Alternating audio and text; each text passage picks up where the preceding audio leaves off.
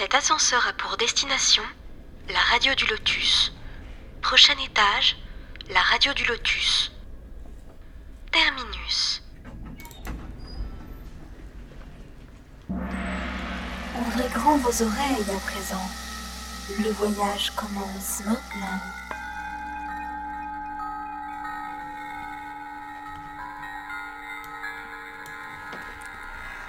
Bonsoir, vous êtes en direct sur la radio du Lotus. Nous sommes le jeudi 13 avril, il est 21h et je suis comme toujours en compagnie de Michael pour animer l'émission. Bonsoir Michael. Eh oui, oui, bonsoir Caroline et bonsoir à tous. Alors émission avec deux invités que nous retrouvons ensemble pour la deuxième fois sur le Lotus, Bernard Guiraud, géobiologue, et Jérôme Vibor, médium. Bonsoir à tous les deux. Bonsoir, à vous, bonsoir à celles et ceux qui nous écoutent. Bienvenue sur la radio du Bonsoir. Pour une belle Ah, émission, j'espère. Voilà. Ça fait plaisir en tout cas. Ça fait plaisir d'être euh, avec vous encore une fois. hein. Ouais, oui, Vous êtes des habituels maintenant. Oh, Jérôme, ça fait longtemps maintenant. Lui, ça fait au moins la quatrième ou cinquième qui vient. Donc Oui, déjà, il a... Ouais. Voilà, donc c'est génial comme ça. Et puis, ben, Bernard, tu nous as fait une belle émission la dernière fois, et puis on s'est dit, allez, on recommence, on y va, on retourne. c'est parfait. Oui, puis je suis bavard, donc euh, il faut en profiter. euh. Je- Ben, c'est très bien. J'aime bien parler ce qu'on de ça, fait. ça m'intéresse. Et, euh, et C'est ce qu'on fait. Voilà. Et, Non, bah, tu sais, à la radio, si tu parles pas, ce serait quand même dommage en même temps. Donc, vaut mieux, quoi. C'est ça. Oui, c'est sûr.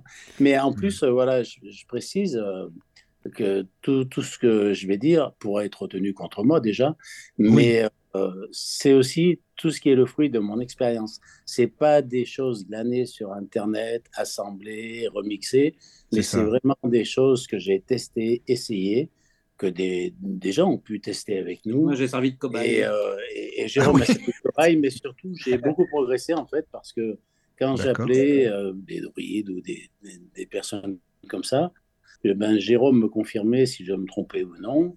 Et après, voilà, petit à petit, on a progressé ensemble dans, dans ce domaine-là. Oui. Et on a appris beaucoup de choses de ce domaine-là. quoi. Mais vous vous complétez Donc- bien tous les deux. hein. Tout à fait, ouais, ouais c'est vrai. Mm. C'est- C'est très complémentaire, c'est complètement différent ce que fait l'un et l'autre. Voilà, Et c'est ça. ensemble, c'est très complémentaire. ouais. Non, Ouais. C'est vraiment bien. En tout cas, le son passe très bien, les amis. Voilà, c'est juste pour vous dire, Super. tout passe bien. Caro, comme ça, tu peux continuer avec euh. Noël. Oui, ben, j'allais euh, compléter avec le fait que vous proposez également euh, euh, bah, sur votre chaîne YouTube, donc euh, Au-delà des mondes. Oui. D'ailleurs, voilà. Oui, Et vous proposez aussi des, des journées découvertes, civilisation ancienne et esprit de la nature. Voilà, donc c'est les, c'est, c'est les journées où on- n'est pas, on n'est pas très nombreux hein, parce que ça serait compliqué. Des petits groupes. hein. Voilà.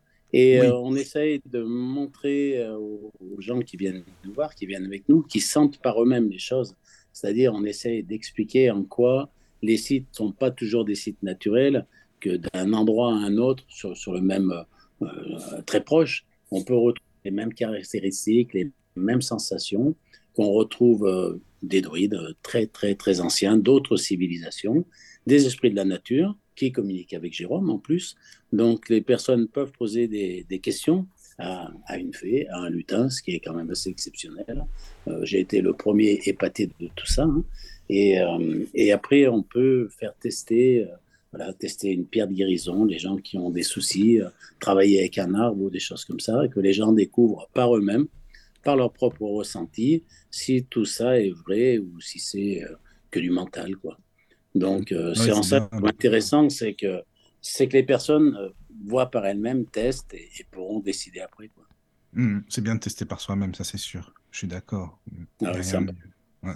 Et c'est d'ailleurs pour ça qu'on explique tout ça en présentiel, parce qu'à travers un écran, c'est beaucoup plus compliqué, parce que il faut vraiment sentir les choses. Et pour quelqu'un qui explique, il faut être sûr que qu'on comprenne ce qu'il dit et pas une interprétation qui serait déformée et retransmise C'est ça. encore plus déformée. quoi. Hum, hum, hum, c'est vrai, c'est vrai. Et euh, il y a des personnes qui, sur, euh, sur site, sur place, euh, se découvrent des capacités médiumniques?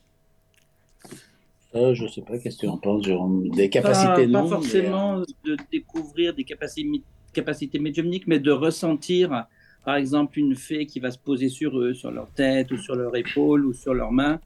Euh, voilà, ou des soins qui Ou peuvent être soins faits par, par euh, des arbres, par, par des, des, éléments. des arbres. Et ils ressentent vraiment une énergie qui les traverse au niveau de leur corps euh, et qui, qui soigne. Surtout, euh, moi, j'ai eu, Bernard était présent aussi, des cas de, de personnes qui avaient des sciatiques et qui étaient quand même des cas où ils souffraient hein, carrément. Et ils se sont mis à l'endroit où on leur a expliqué, ils ont ressenti le soin qui les traversait et ils sont repartis droit. Quoi. Parce que les soins ne sont pas faits par nous. Ils Mhm. sont faits par Non. ces énergies-là, soit par les druides, soit par les fées. Et après, on a aussi des personnes qui euh, ont toujours pensé qu'elles avaient des fées avec elles. Et il y en a quelques-unes qui ont eu confirmation, donc qui comprennent avec ce que disent les fées pourquoi elles sentaient certaines choses. Et on a même eu des fées qui ont demandé à des gens s'ils acceptaient qu'elles restent avec eux et qu'elles deviennent leur guide. Donc c'est assez extraordinaire. Et les gens, tout ça, il y a ce qu'on dit, mais ils ont des sensations, ils sentent des choses euh, terribles. quoi. Mm. Et, euh, et c'est ça qui est important en fait, le ressenti de chacun.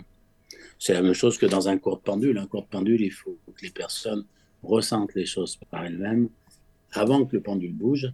Ne crois pas que c'est un pendule qui est magique, mais que ce sont des personnes qui sont magiques et que le pendule est, est qu'un outil, quoi, Mhm. comme le serait Oui, un marteau. un support, quoi. Voilà. Voilà. Mm. Mais euh, que les gens comprennent qu'ils ont ça en eux et qu'ils se fassent confiance, Voilà. c'est c'est le début de la, de la grande progression. Mm, mm, C'est important. Pour des choses C'est vrai. C'est vrai. Ouais, puis ça met en confiance les stages comme ça en plus, euh, et puis ça permet certainement de, de rencontrer aussi pas mal de monde et qui ont Tout à partagent le hein. même centre d'intérêt, quoi. C'est ça qui est. Exactement. Et, et des gens d'horizons variés qui Oui, voilà. partagent sur des activités qu'ils font. Ah oui, J'ai eu quelqu'un qui, qui s'est orienté, qui crée des bonsaïs à partir de, de, de morceaux d'arbres morts qu'il récupère et qui transforme en bonsaï. On a des thérapeutes, on a fait, on a des lithothérapeutes qui travaillent avec les pierres. On a, donc Oui, chacun explique un petit peu euh, ce qu'il fait. c'est et, chouette, euh, ça. Et voilà. C'est plus des mal. formations, on va dire, sur un, un aspect euh, plus convivial qu'enseignement, en fait. Oui, on oui, oui. Une, je- journée entre amis, voilà, c'est surtout ça qu'il faut retenir. Et, surtout de la et on apprend, voilà, c'est de la pratique. C'est pas du tout du mental, c'est pas du tout de la théorie. Alors on est obligé de- un peu les choses, mais c'est surtout les gens, euh, c'est les gens doivent ressentir par eux-mêmes. On leur explique où ils doivent se mettre et, on leur dit pas vous allez sentir ça ou ça, mais ce sont eux qui nous disent ce qu'ils ressentent et qui après entre eux, et chacun dit ce qu'il a ressenti. Et il y a beaucoup de choses communes et, et il y a Oui. beaucoup de choses souvent inexplicables. Et, euh, et à chaque fois, ce qu'on explique, c'est un peu ce que je fais moi. Je me dis, si j'expliquais ça à un enfant, ben, soit il me tourne le dos, il part parce qu'il va me dire il est fou, ou il comprend rien ou que ça l'énerve, soit il va écouter. Et, euh, il faut arriver à, à ça, à ce que les gens soient leur, leur cœur d'enfant, c'est-à-dire que ça, que ça leur parle, que ça les intéresse, ça les attire. Oui, Et- c'est ça. Mais pas, pas par le cerveau. En Bretagne, Mhm. euh, on avait fait à Wegbat, il y a des, des enfants qui étaient venus avec les parents Oui, par aussi, rapport oui. à la journée. C'était intéressant de voir le regard de l'enfant par rapport à ce qu'on explique. Même les animaux, tu te rappelles, avec les chiens, étaient, Oui, avaient des fait, réactions euh, que les propriétaires. euh, Bah, J'avais fait un contact avec les chiens. ouais. aussi. hein. Voilà, Ah donc oui. c'est un monde, ce monde énergétique, et ben, tu connais ça aussi, Caroline, et Mhm. plutôt certainement Michael. Mais euh, voilà, c'est quelque chose qu'on doit sentir à travers nous. Et le vrai c'est enseignement, c'est ça, et c'est pour ça qu'un enseignement se fait toujours de bouche à oreille, et, et, et que ça a toujours été comme ça, quoi, les vrais. Ouais. C'est sûr. Oui.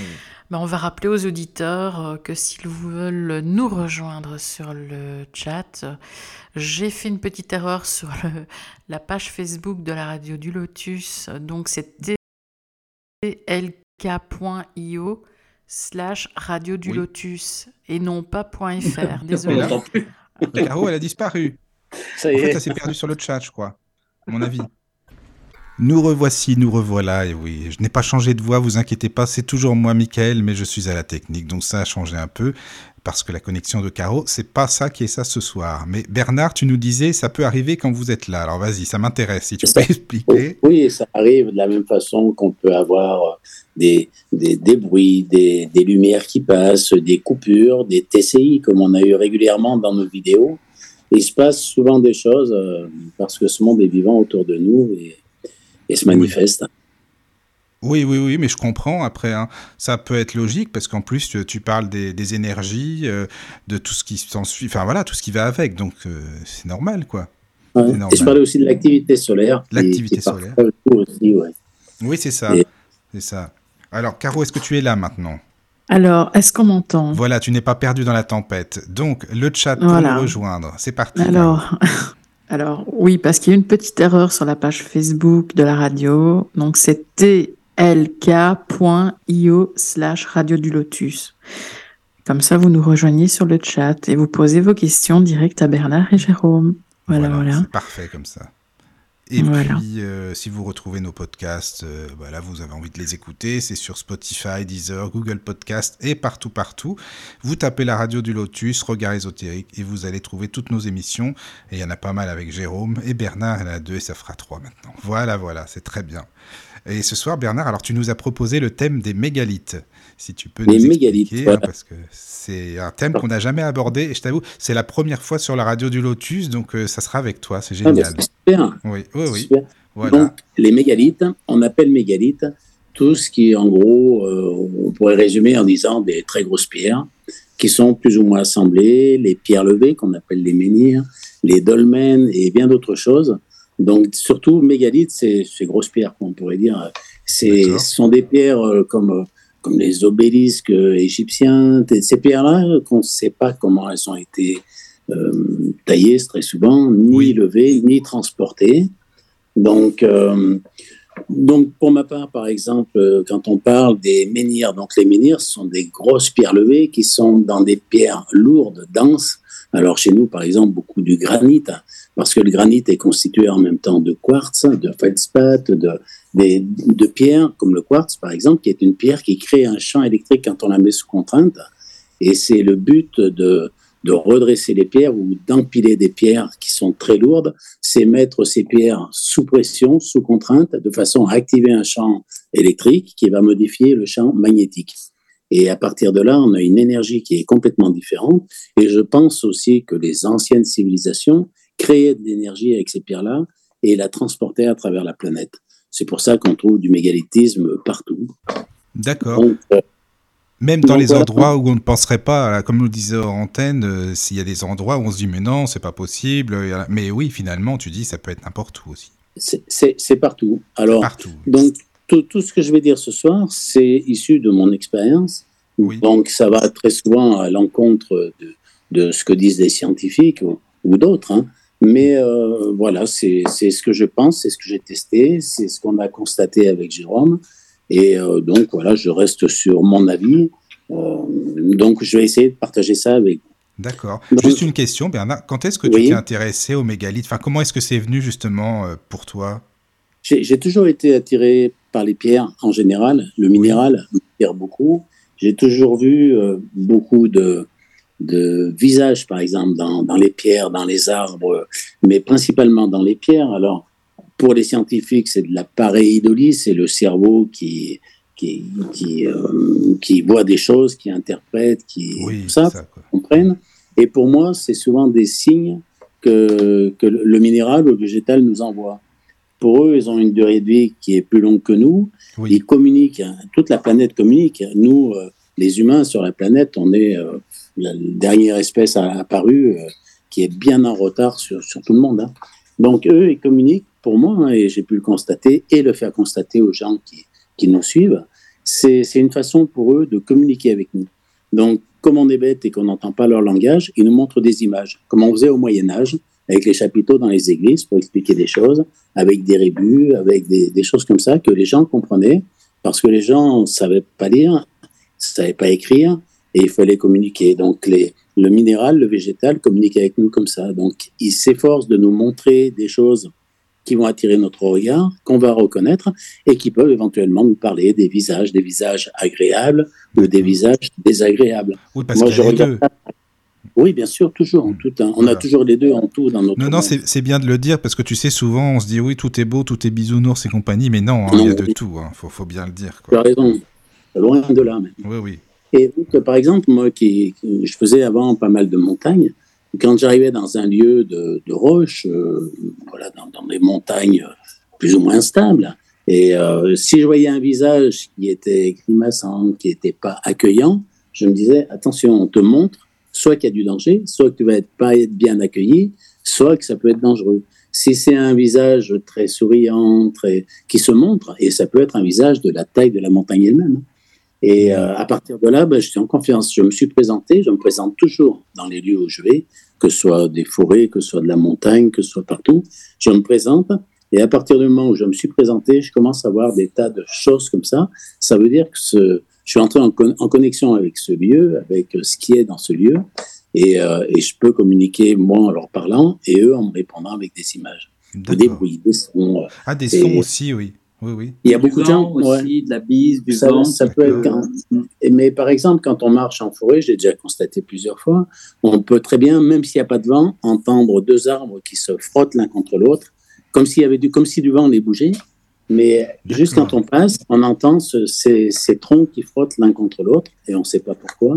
On peut voir des feuilles qui bougent à côté de nous, comme si quelqu'un marchait à côté de nous. Oui, oui. Euh, enfin, voilà, des choses comme ça. Donc, encore une fois, même dans les bois, il y a des choses qui sont bonnes et il y a des choses qui sont mauvaises. Ah oui, ça, Donc, c'est toujours important de d'être dans son ressenti et de pas être dans la tête en disant euh, oh, bah, c'est une forêt, tout est bien. Euh, comme je vois beaucoup de gens qui disent je m'ouvre au lieu, prenez mon énergie. C'est ça.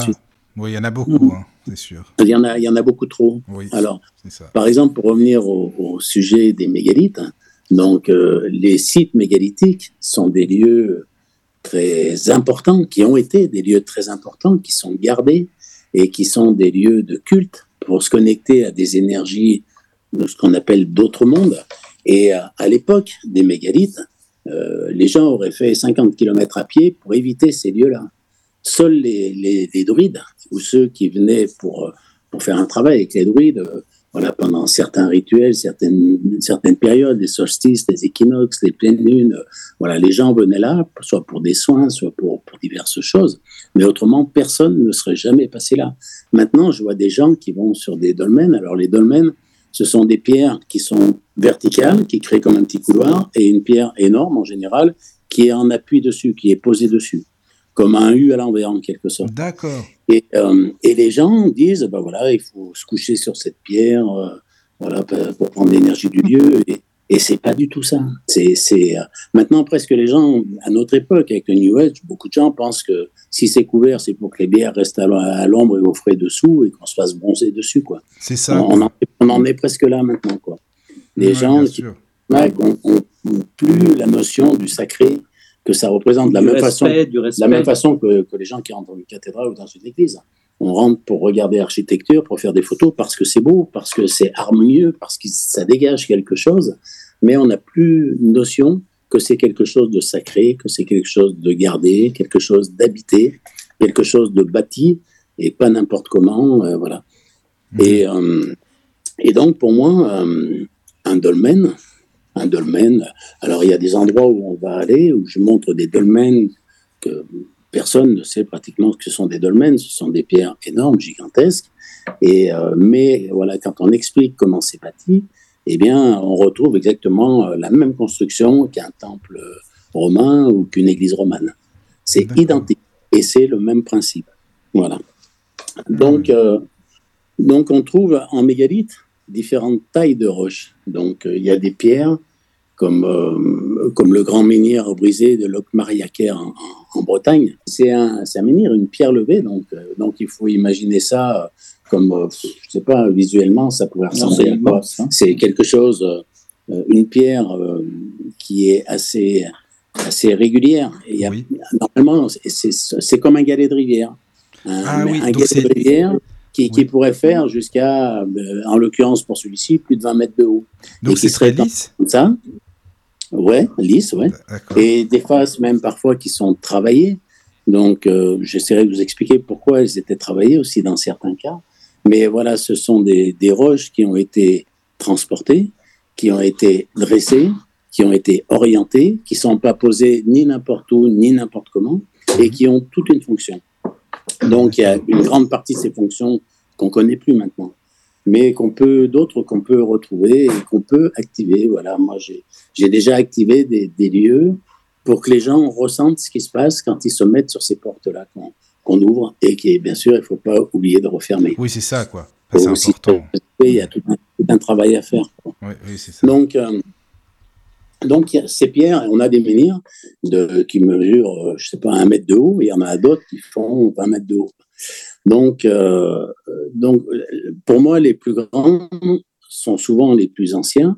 J'arrive, j'arrive à dater un petit peu euh, les sites eux-mêmes, et j'ai progressé grâce à Jérôme, qui va pouvoir nous confirmer que souvent dans ces grands menhirs, le druide qui garde le lieu est dans la pierre. Il rentre dans la pierre parce que les druides savaient tous. Alors quand je parle des druides, j'y reviendrai. Je ne parle pas des Celtes. Donc j'expliquerai pourquoi. Donc les druides étaient tous capables de sortir de leur corps, de rentrer dans ces pierres qui étaient mises spécialement sur des réseaux euh, qui circulent dans la Terre et de se déplacer où ils voulaient sur la planète. Donc, euh, quand on discute, euh, quand j'appelle un druide, très souvent, il sort d'une pierre. Et d'une pierre, pas de n'importe quelle pierre, une pierre mégalithique. Et, et donc, moi, j'arrive à les dater maintenant au ressenti, hein, parce que je fais ça depuis longtemps.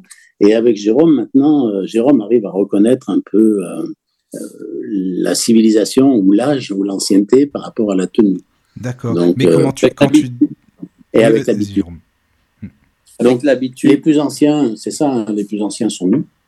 Oui. D'accord. Après. Mais quand tu dis je les appelle, Bernard, c'est-à-dire en fait comment ça se passe concrètement C'est-à-dire que quand je rentre dans un lieu, oui. je me présente au lieu, je me présente à ce qui est sur, sur, le lieu, mais après avoir fait attention que ce soit des choses qui soient bonnes. Donc les choses qui sont mauvaises, je le sais parce qu'elles m'attaquent systématiquement. Je suis pas bien, je suis pas le bienvenu avec ces les énergies un peu sombres parce que dans mon travail, je suis obligé de, de les combattre en quelque sorte.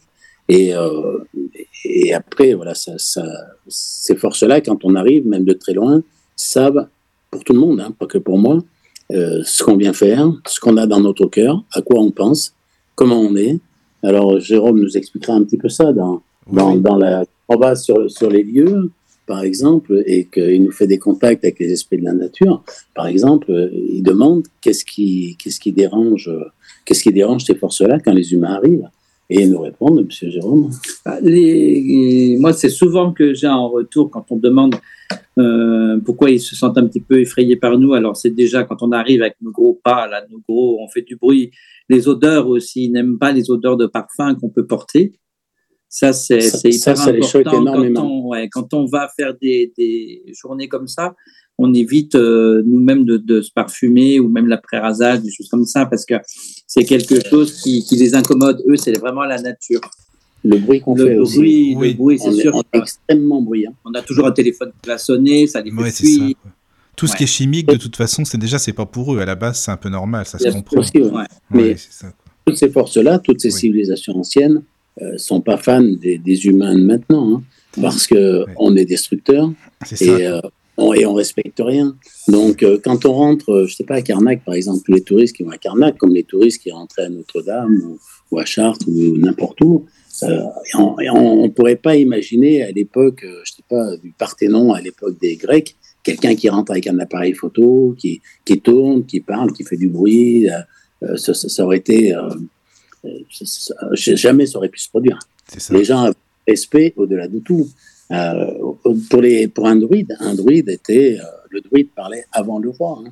Donc le druide avait. Alors, rappelle ce que c'est qu'un druide, parce que tout le monde ne sait pas ce que c'est qu'un ah, druide. Ah oui, c'est vrai. Qu'est-ce qu'un vrai druide hein? Oui. Un druide, c'est une expression. On a appelé druide. Alors, c'est un mot un peu, un peu celte, un peu breton. Euh, voilà, mais le druide, il y a. C'est. Euh, alors, les druides sont en principe ceux qui ont la connaissance. Et euh, donc, il y, a trois rangs quand on veut rentrer pour arriver à être druide. On rentre commeovat, c'est-à-dire comme élève. Donc, en principe, quand on rentre, c'est comme toutes les initiations. On rentre pour sa vie entière. Et quand on est rentré, on ressort pas. Donc, euh, ça veut dire, pour arriver à être euh, druide, comme pour être chaman, comme pour être marabout, je suppose, il y a des initiations comme pour être chevalier, par exemple, à l'époque des chevaliers, il y avait des initiations, on réussit l'initiation ou on meurt. On n'a pas le choix. Et on passe initiation après initiation. Et euh, c'est en ça qu'on arrive à être un initié. Et après, ces initiations sont toujours secrètes, ça l'est encore dans certaines castes, hein. mais là, c'était encore une fois, celui qui parlait, il mourait, on le tuait. Donc, euh, c'est quelque chose d'extrêmement sérieux. Donc, Ovat, Ovat, il était, euh, il était l'élève. Donc, un druide avait plusieurs élèves. donc en fonction de la puissance du druide, un certain nombre d'élèves. Il enseignait un certain nombre de matières. Donc ça, c'était donc euh, que ce soit euh, l'astrologie, que ce soit la médecine, que ce soit les plantes, que ce soit pas Le druide était guérisseur. Quand même. Le druide était guérisseur. Le druide, c'était, il pouvait, le druide pouvait être aussi guerrier. Euh, il y, a des castes de, de druides différentes, mais disons que c'est le plus haut niveau dans celui qui a la connaissance, aussi bien la connaissance des, des, voilà, des étoiles, des plantes, des animaux, des soins, de celui qui est capable d'être aussi. Je pense que tous les druides étaient médiums. Et, euh, ou, ou s'ils ne l'étaient pas, ils avaient avec eux un médium qu'on appelait un vat. Voilà, Jérôme aurait été vat pour les druides, et qui est, qui est en liaison avec les dieux. Tous les druides, toutes les civilisations à part la nôtre, savaient euh, s'adresser à ce qu'on appelle les autres mondes, des mondes intermédiaires entre le niveau le plus haut d'où on vient et le niveau le plus bas où on est. Donc, voilà, dans la cabane, on dit qu'il y a dix mondes. Le nôtre est le dixième, le plus fractionné, le plus, le plus matière. Et, euh, et plus on remonte dans les mondes, et plus les êtres sont sans matière, déjà dès le monde supérieur au-dessus de nous, et surtout de plus en plus puissants, de plus en plus de connaissances, de plus en plus lumineux, de plus en plus grands. C'est la matière subtile. Voilà. voilà. Et donc, c'est tous les druides étaient capables de communiquer avec au moins un de ces mondes.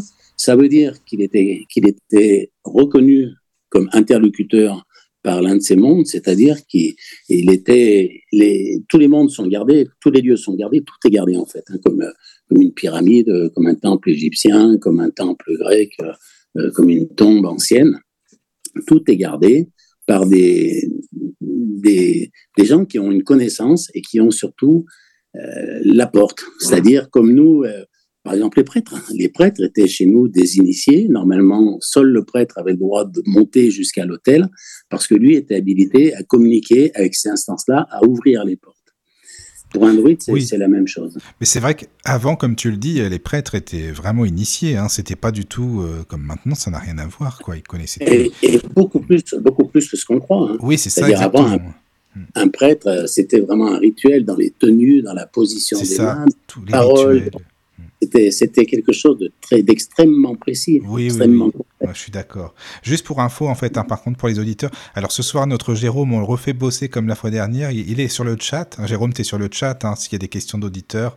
Et non, euh... je vais pas le chat. Ah, il est pas. Oh, c'est vachement sérieux. Là, Jérôme, ça va pas, ça. Hein, pour tu te mettes dessus. Voilà, excuse-moi, Bernard. Hein. Donc, tu disais les prêtres, oui, c'est tout un cérémonial. Ils connaissaient les rituels et tout ça. C'était pas n'importe quoi, ça, c'est sûr. Donc, donc, le druide était l'intercesseur avec les dieux, on pourrait dire. Donc c'était lui qui soignait, c'était lui qui décidait euh, s'il y avait une guerre, on passait toujours par le druide afin qu'il interroge les oracles, qu'il interroge les vates, s'il avait un vate. Il y avait des rituels, on regardait dans les entrailles, mais les Romains faisaient ça aussi. Hein. Les, les, les, vols des oiseaux, enfin, tout avait du sens, mais toujours le druide était le seul qui savait vraiment faire tout ça. Donc, euh, donc le druide était le summum, et souvent le druide parlait avant le roi. Donc c'est important. Donc celui qui apprenait était l'ovat et non pas le vat, comme on le dit souvent. Le vat, c'est le médium pour eux. Ovat, c'est l'élève. Au-dessus de l'ovat, quand l'élève avait suffisamment progressé, il devenait barde. Et le barde, c'est celui qui transmet la connaissance, et c'est comme ça qu'on l'a eu jusqu'à nous depuis des milliers d'années, par les contes, par les légendes, par des chants, par voilà, toutes ces traditions qu'on perd maintenant, mais que certaines personnes étudient toujours dans les endroits reculés, les, anciens langages et tous les mythes, toutes les, toutes les légendes, tout ça a un fondement et tout ça est fait pour, pour enseigner, soit sous forme de musique, soit aux enfants sous forme d'histoire. Et, oui, et c'est des choses qui sont répétées. T'as raison, parce que les contes et légendes, on se dirait c'est rien, mais non, c'est pas rien. Il y a un enseignement hein, derrière les légendes et tout, c'est voilà, pas rien. Et cette transmission est vraiment, donc toutes ces légendes qu'on connaît, qui remontent à très loin, ont un fond de, de véridique. Après, elles ont été enjolivées, déformées, etc. Mais par exemple, tout, euh, tout ce qui est le Graal, la légende du Graal, de, de, de, de Lancelot, de toutes ces choses-là, c'est, ça a été repris euh, au Moyen Âge, mais ça a été repris à partir de, de, de, ce qui se transmettait avant de bouche à oreille. Alors on dit toujours que les druides euh, euh, transmettait par bouche à oreille et qui n'avait pas d'écrit. Il faut quand même savoir que tous les druides lisaient, les derniers en tout cas, lisaient le latin, lisaient souvent le grec. Euh, C'était pas des imbéciles. Mais la transmission, c'est comme on disait tout à l'heure, la transmission, elle se fait par l'oral, par la présence, par le ressenti et, et pas autrement. Et en plus, euh, la personne à qui on transmet, il faut qu'on soit sûr qu'elle peut recevoir ça sans s'en servir pour faire. Ce sont des choses puissantes qu'on leur donnait. Et il faut qu'ils puissent s'en servir sans faire le mal. Ça. Donc tout ça, c'était ah, quelque chose de Jacques Bonvin. Donc oui, on peut. Donc Jacques Bonvin, qu'on a connu, j'ai commencé un, peu quand même avec l'école de Jacques Bonvin, qui pour moi était euh, un vrai druide. Mmh. C'est-à-dire, ah c'est quelqu'un qui, a vraiment un ressenti, qui a vraiment redécouvert beaucoup de choses et qui a testé beaucoup de choses et qui était vraiment euh, voilà, un, vrai druide. Quoi. Il n'a jamais fait ça ni pour la gloire ni pour l'argent. Lui, il travaillait beaucoup pour les agriculteurs, pour l'eau pour sur la planète, pour beaucoup de choses. Et moi, c'est quelqu'un que j'ai beaucoup admiré et que j'admire encore. Et je sais que souvent, il est présent euh, derrière moi quand, quand, je travaille ou quand je suis sur des lieux comme ça. Donc, euh, c'est vrai que c'est. Voilà. Alors, euh, après, tout ça a évolué aussi hein, depuis son époque. Lui, c'était un peu le l'ancienne géobiologie, le début, la redécouverte. Maintenant, depuis, des gens sont allés un peu plus loin, mais il a une base qui est saine, ce qui n'est pas le cas. Et ça, c'est important, oui, c'est vrai. Et qui est non seulement saine, mais qui est une base d'expérience. Et ça non plus, à donner à mhm. tout le monde. Et, d'expérience honnête. Savoir dire, ça, j'arrive pas, ça, j'ai pas compris, ou ça, ça marche. Quoi. Donc, Jacques Bombin, ouais, c'est quelqu'un que j'ai. Bah, je conseille ses livres. Hein. Euh, voilà, parce qu'il a ce qu'il écrit dans ses livres, il l'a testé. Et ça, oui, voilà. Ça, c'est important, comme tu le dis. Il a repris, lui, beaucoup les chapiteaux dans les églises romanes. Il était un fan des églises romanes. Il habitait en Auvergne. Et ce sont des églises romanes majeures qui en Auvergne et qui connaissaient par cœur. Il savait décrypter les chapiteaux, il savait décrypter beaucoup de choses. Et euh, c'était vraiment intéressant. Quoi. Il a été beaucoup copié. Bon, comme tout le monde, hein, il a été beaucoup copié. Et puis après, ça a été déformé. Ça a été, euh, voilà, mais son enseignement à lui était bien. Oui, oui, oui. Jérôme, excuse-moi, est-ce que tu saurais donner le chat euh, Oui, alors le chat, c'est tlk.io slash radio du lotus. Voilà, n'hésitez pas, hein, parce qu'il y a des messages sur la page. Donc voilà, je t'ai vu, je te fais bosser ce soir, Jérôme, hein, c'est bien. Hein. Mais c'est très bien. Il a fait de venir. tu, es, dessus, oui, il est dessus, il y a des messages, c'est pour ça que... Donc, on va reparler un peu du mégalithisme à la Bernard Guiraud, un peu, c'est-à-dire euh, du terrain, oui. de l'opératif. Je ne suis pas un intellectuel, je ne suis pas tout ça. Je, je suis quelqu'un qui, qui, fait les choses euh, et qui teste et qui, fait le, qui voit le résultat, qui expérimente. Et, euh, et j'ai beaucoup appris comme ça. Donc, grâce à Jérôme aussi, j'ai beaucoup progressé. Bah, de toute façon, tu euh, sais, rien de tel que les ressentis, hein, parce que c'est bien, tu peux lire tous les livres du monde, mais enfin, si tu pratiques pas et que tu seras, enfin, bah, tu vois, c'est ça aussi. Exactement. C'est en ça qu'écouter écouter des conférences et participer à quelque chose, c'est souvent différent. Quoi. Oui, voilà. Ça. Donc, euh, donc voilà. Donc euh, je, je, vais pour reparler des, des mégalithes, des, peuples mégalithiques et de tout ça, je vais, euh, je vais tordre un peu le cou à, à, la tradition française, européenne, scientifique très souvent par rapport aux Celtes. Ah, je te voyais venir, je le savais. donc voilà. Donc on parle toujours des Celtes, des Celtes et des mégalithes, etc. On parle toujours des Celtes qui auraient mis, qui auraient utilisé les dolmens, donc ces pierres qui sont comme des tables, euh, comme des U à l'envers, je disais comme des tables, ou qui sont des allées couvertes, c'est-à-dire c'est des dolmens longs de, de, plusieurs dizaines de mètres de longueur parfois, et eux, ils ont, ils ont entreposé des, des corps dedans parce qu'ils savaient plus utiliser ça. Et très souvent, on en a conclu que les dolmens étaient faits pour entreposer des corps. Ce qui est bien plus simple parce que ça évite beaucoup d'explications. Hein. Donc, euh, donc il y a, pour les Celtes, à mon avis, les Celtes sont des, des civilisations indo-européennes. Donc, euh, comme le nom l'indique, ça vient pas d'Inde. Euh, ça vient plutôt du sud de la Russie, de l'Anatolie, et voilà. Et ce sont des peuples conquérants, ce sont des peuples très puissants, des peuples guerriers très très puissants, et qui, à mon avis, ont tué pratiquement tout ce qui avait cette connaissance-là, et qui un jour se sont rendus compte qu'ils ont tué la poule aux œufs d'or. Ils ont compris que c'était une connaissance énorme, et, ils ont certainement connu les gens qui utilisaient ça. Je pense qu'ils savaient produire de, de l'énergie, euh, peut-être de la lumière, je ne sais pas, hein, euh, comme on dit dans les pyramides, etc. Et qu'ils ont voulu euh, refaire ça, mais qu'il était trop tard. Donc pour moi, les Celtes sont grosso modo comme nous. Ils ont la même connaissance des mégalithes, plus ou moins, pas tous, mais en grande majorité que nous. C'est-à-dire, c'est-à-dire moi, par exemple, je sais faire la différence. Quand je vois un, un dolmen, un menhir, je peux dire si c'est un vrai ou si c'est... Alors pour moi, un vrai, c'est à peu près moins 5000 ans. Voilà. Moins 5000 ans, moins 4000 ans, et après, j'en ai pas retrouvé. Après, je retrouve des choses qui sont plus du tout pareilles. Et, euh, donc, pour ce qui est des corps dans les dolmens, ma version à moi, et euh, d'ailleurs que même les scientifiques pourraient difficilement aller contre, c'est que c'était pas fait du tout pour mettre des corps. Et d'ailleurs, c'est qu'il y a beaucoup de dolmens où ils n'ont jamais trouvé de corps d'ossement et, et ils savent pas pourquoi. Ils ne savent pas pourquoi il y en a dans certains et ils ne savent pas pourquoi il n'y en a pas dans les autres. Donc, en fait, les Celtes, ils ont voulu refaire ce que faisaient les vraies civilisations mégalithiques. Donc, ces, civilisations mégalithiques, ce sont d'autres civilisations avant nous.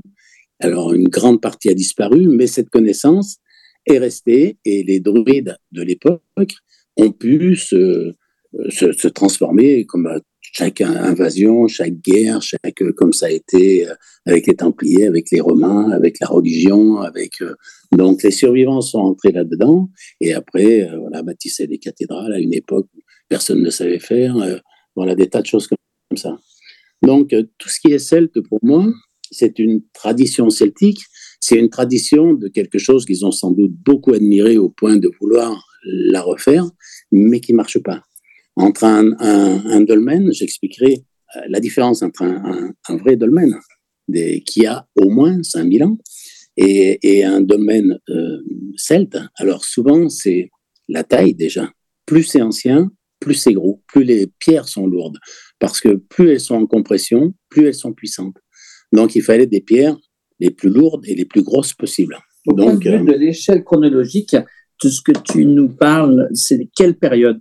Tu situes à quelle époque? Pour moi, pour moi, le mégalithisme, et, et, je crois, euh, je crois que, c'est-à-dire tout ce qui est dolmen, menhir, etc. Et je crois que maintenant certains scientifiques le pensent aussi. Pour moi, tout vient de ce qu'on dirait la Bretagne, Bretagne, Grande-Bretagne, de cette terre-là, qui est pour moi une des terres les plus anciennes au niveau de ces civilisations euh, qui ont des connaissances qu'on a perdues et qu'on aimerait bien retrouver, mais qu'on retrouvera sans doute jamais. Mmh. Donc, euh, pour moi, ces civilisations-là, elles ont 50 000 ans à peu près. Ah oui. Voilà, 50 000 ans. Pour moi, j'ai pas, j'ai pas senti de plus ancien, et c'est la. C'est déjà pas mal. Ouais, ouais. Non, mais je pense que c'est, donc ça n'a rien à voir avec euh, avec euh, Néandertal, Cro-Magnon, etc. C'est une civilisation plus évoluée qui est arrivée là au milieu. Pourquoi, comment, ça, je sais pas, mais qui ont eu cette connaissance, qui ont transmis cette connaissance et qui étaient là à la fois pour la planète et pour l'humanité. Donc, pour moi, ces civilisations, alors je les sens, elles, par exemple, en Bretagne, en Irlande, dans tout ça, Bretagne, Grande-Bretagne, tout ça, on parle de Brocéliande maintenant autour de Pimpon, mais pour moi, Brocéliande allait jusqu'en Écosse, jusqu'en Irlande, c'était cette terre particulière des, des premières civilisations qu'on a appelées des dieux, très certainement, à leur époque. Donc, la connaissance qu'ils avaient par rapport à Néandertal, Cro-Magnon, etc., donc eux devaient passer, ou devaient être, ou ont été appelés des dieux. Donc, ils avaient cette connaissance énorme. Après, j'ai euh, donc cette civilisation-là, moins 50 000 ans, elle a connu la glaciation, bien sûr. Et, euh, je pense que, comme, même si c'était puissant, je pense que c'est c'est difficile de résister à des glaciers de plusieurs kilomètres d'épaisseur. Et je pense que aussi, au bout d'un certain, alors je pense aussi que les druides de cette époque vivaient beaucoup plus longtemps que nous, au moins plusieurs siècles et, euh, et pouvaient transmettre quelque chose d'énorme. Donc ces civilisations ont disparu physiquement, mais on peut les retrouver à certains endroits, à condition de, bah déjà de, de savoir les appeler, à condition d'être acceptés. De les respecter. Et, voilà, il faut beaucoup de, beaucoup de choses. C'est voilà. ça. Donc après, ce que je retrouve après oui. sur toute la planète, c'est des civilisations qui ont environ moins 25 000 ans et qui ont toutes euh, des signatures avec des, des pierres assemblées euh, qui sont assez particulières et qui sont pareilles On en trouve aux USA, on en trouve chez nous, on en trouve en Chine, on en trouve partout. Donc je pense que cette civilisation-là a essaimé sur toute la planète et a répandu ce mégalithisme qui n'était pas un mégalithisme de décoration. Hein. Ça, tout avait, euh, c'était vraiment des, l'énergie. C'était une énergie, c'était pour modifier l'énergie de la Terre, c'était pour amener de l'énergie à tout le monde. Ils étaient capables de faire beaucoup de choses. Et, euh, et donc, moins 25 000 ans, c'est c'est encore des civilisations euh, qu'on arrive à trouver maintenant. J'ai pu demander à Jérôme de faire des contacts avec des, des personnes de ce monde-là. Et après, j'ai encore à nouveau un creux jusqu'à environ moins 17 000, moins 12 000 ans. Alors là, je pense que c'est aussi lié à la fin de la glaciation. Donc, il faut imaginer euh, comment était la Terre avec la fonte de ces glaciers énormes. Euh, et, bon, ça a dû ravager, de ne pas rester beaucoup de terre habitable. Hein. C'est ça. Et donc là encore, mm. ça a dû ravager les civilisations et, tout ce qu'on pourrait trouver comme prestige de ces civilisations-là. Et après, donc, on arrive au dernier vrai druide que je connais et que je trouve partout en France, euh, même, euh, même des endroits où on voit plus rien, mais je les sens et je sens, je sens tous ces, tous ces mégalithes qui ont existé parce qu'ils n'étaient pas faits ils n'étaient pas faits pour rien. Donc, il y a encore les portes énergétiques, il y a encore beaucoup de choses, il y a encore les gardiens, il y a encore les druides. Voilà, et ça, il y en a partout, et c'est à peu près 5000 ans. Donc, il y en a beaucoup. Et après, il y a un creux jusqu'à moins 2000, où là, on tombe sur cette civilisation celte. Et là, les dolmens sont plus du tout les mêmes en orientation, en construction, en, dans ces portes pour les autres mondes, dans beaucoup de choses. Donc, euh, c'est en ça que pour moi, c'est vraiment entre les Celtes et le mégalithisme, c'est comme entre nous et le mégalithisme, grosso modo. Donc, c'est pas rien quand même. Hein.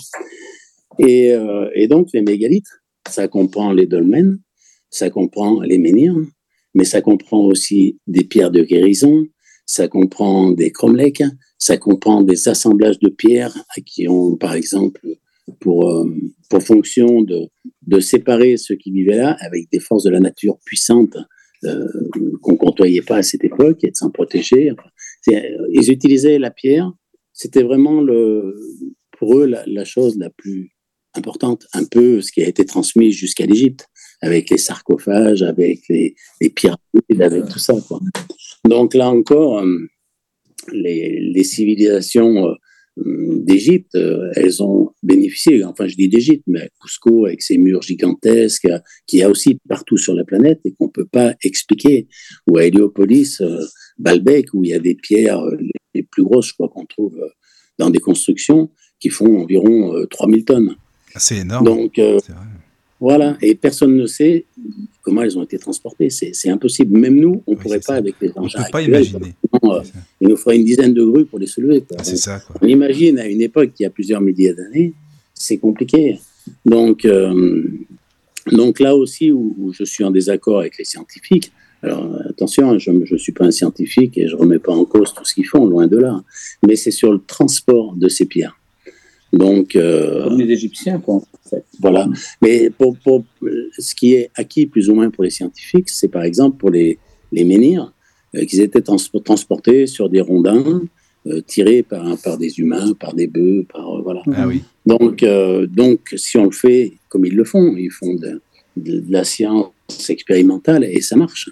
Mais les rondins sont déjà prêts, c'est-à-dire ils partent pas avec des haches en pierre, couper des arbres, etc., et débiter des rondins ni les porter. Euh, les, pierres, ben, ils les lèvent avec une grue pour les poser sur les rondins. Et l'ensemble, ils le tirent euh, sur 20 mètres. Et ils disent, euh, oui, ça marche. Alors, c'est vrai que ça marche, mais si on regarde, par exemple, Stonehenge, qui est, qui est un temple connu, Stonehenge, les pierres viennent de 200 km à travers les, tourbières, les collines. donc, j'imagine sur des rondins comme ça, ou même en bateau, parce qu'ils disent que ça serait tout fait en bateau, etc. Mais j'imagine combien de temps il aurait fallu pour porter des rondins. Bah oui, comment tu veux faire ça Sur 250 km, prendre une pierre. Et donc, ça veut dire, ça prend au moins quelques jours ou quelques semaines. Ça veut dire que tous ceux qui font ça, il faut qu'ils mangent. C'est-à-dire, il faut emmener de la nourriture ou des chasseurs. Enfin, voilà, on imagine un peu l'organisation. Et quand ils arrivent, ils retournent chercher euh, une autre pierre et ils font ça toute leur vie. Quoi. Euh, parce que c'est sans doute un peu bête. Et voilà. Mais c'est vrai qu'on n'imagine pas comment ils faisaient. Hein. C'est vraiment un truc. Euh, on ne sait, pas, mais c'est difficile de dire on ne sait pas. Donc, euh, donc c'est plus souvent on élude. Oui. Bon, Oui, en oui. même temps, moi j'ai mes théories, mais euh, voilà, je- c'est que de la théorie aussi, hein, donc je ne peux pas leur dire que j'ai plus raison qu'eux. Simplement, la logique voudrait que qu'ils essayent. Moi, je leur dis toujours, pourquoi pas?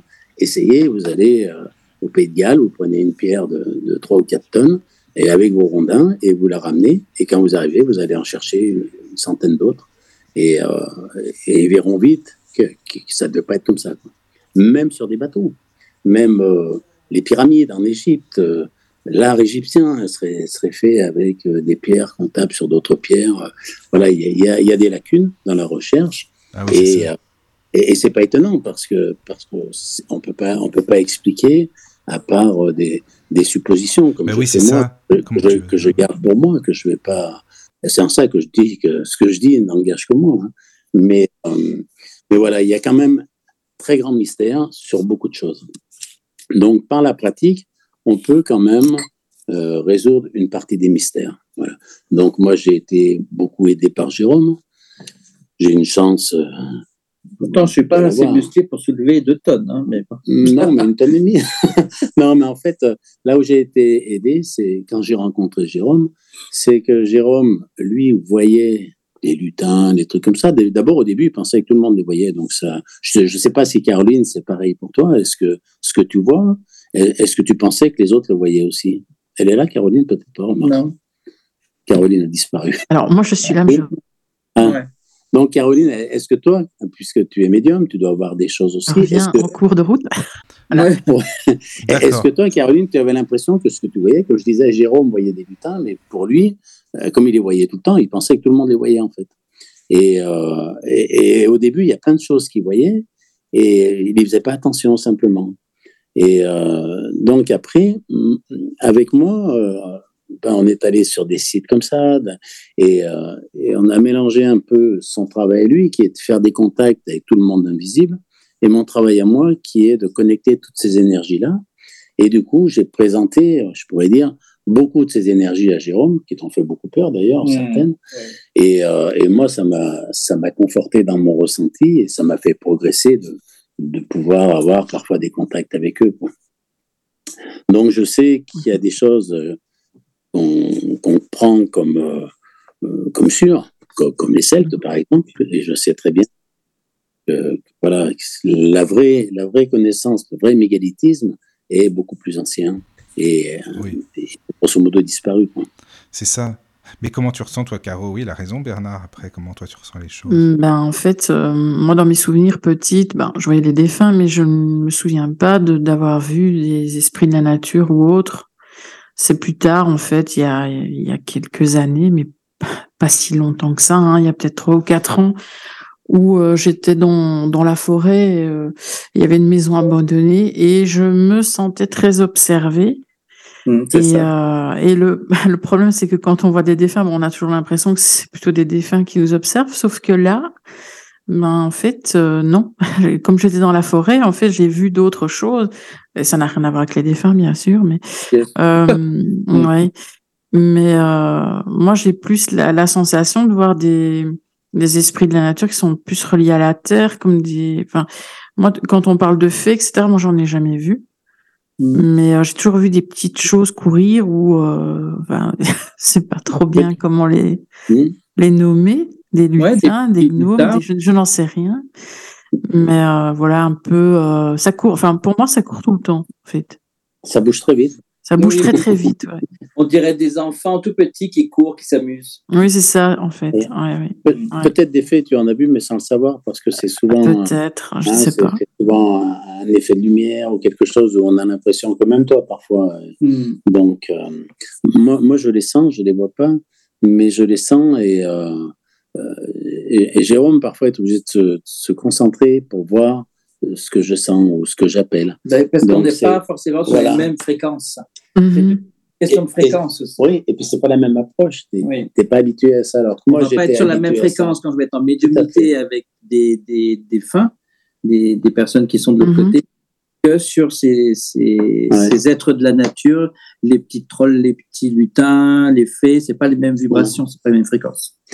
Donc, ouais. Mhm. Donc après, Et tu par as, exemple- pardon, euh, Jérôme, non, tu as plus facile à les voir ou c'est que les défunts ou c'est identique ou, ou tu, tu as besoin de Bernard pour te, te guider là-dessus? bah, Bernard, lui, il va me dire regarde, là, j'en sens, donc euh, je vais me concentrer. En fait, je regarde, mais euh, c'est pas vraiment avec mes yeux. Je vais renfoncer Mhm. les yeux. Je- Il y a une méthode, en fait. Voilà. Mhm. Ce qu'il y a, c'est aussi qu'il euh, voit tellement de choses Ouais, qu'il je vois tellement essaye de trucs. de. euh, Des fois, je de- regarde par terre voilà. pour éviter de voir sur les côtés. C'est ça, voilà. Ouais, C'est ça. en plus, je suis tellement trouillard des serpents que moi, les forêts, je vais pas souvent. ah oui, si je vois un serpent, c'est cuit. Là, je m'enferme dans la voiture, je cours et Non, et puis en plus, il n'y a pas que Mm. des choses sympas partout, que ce soit dans la forêt, que ce soit dans les sites mégalithiques.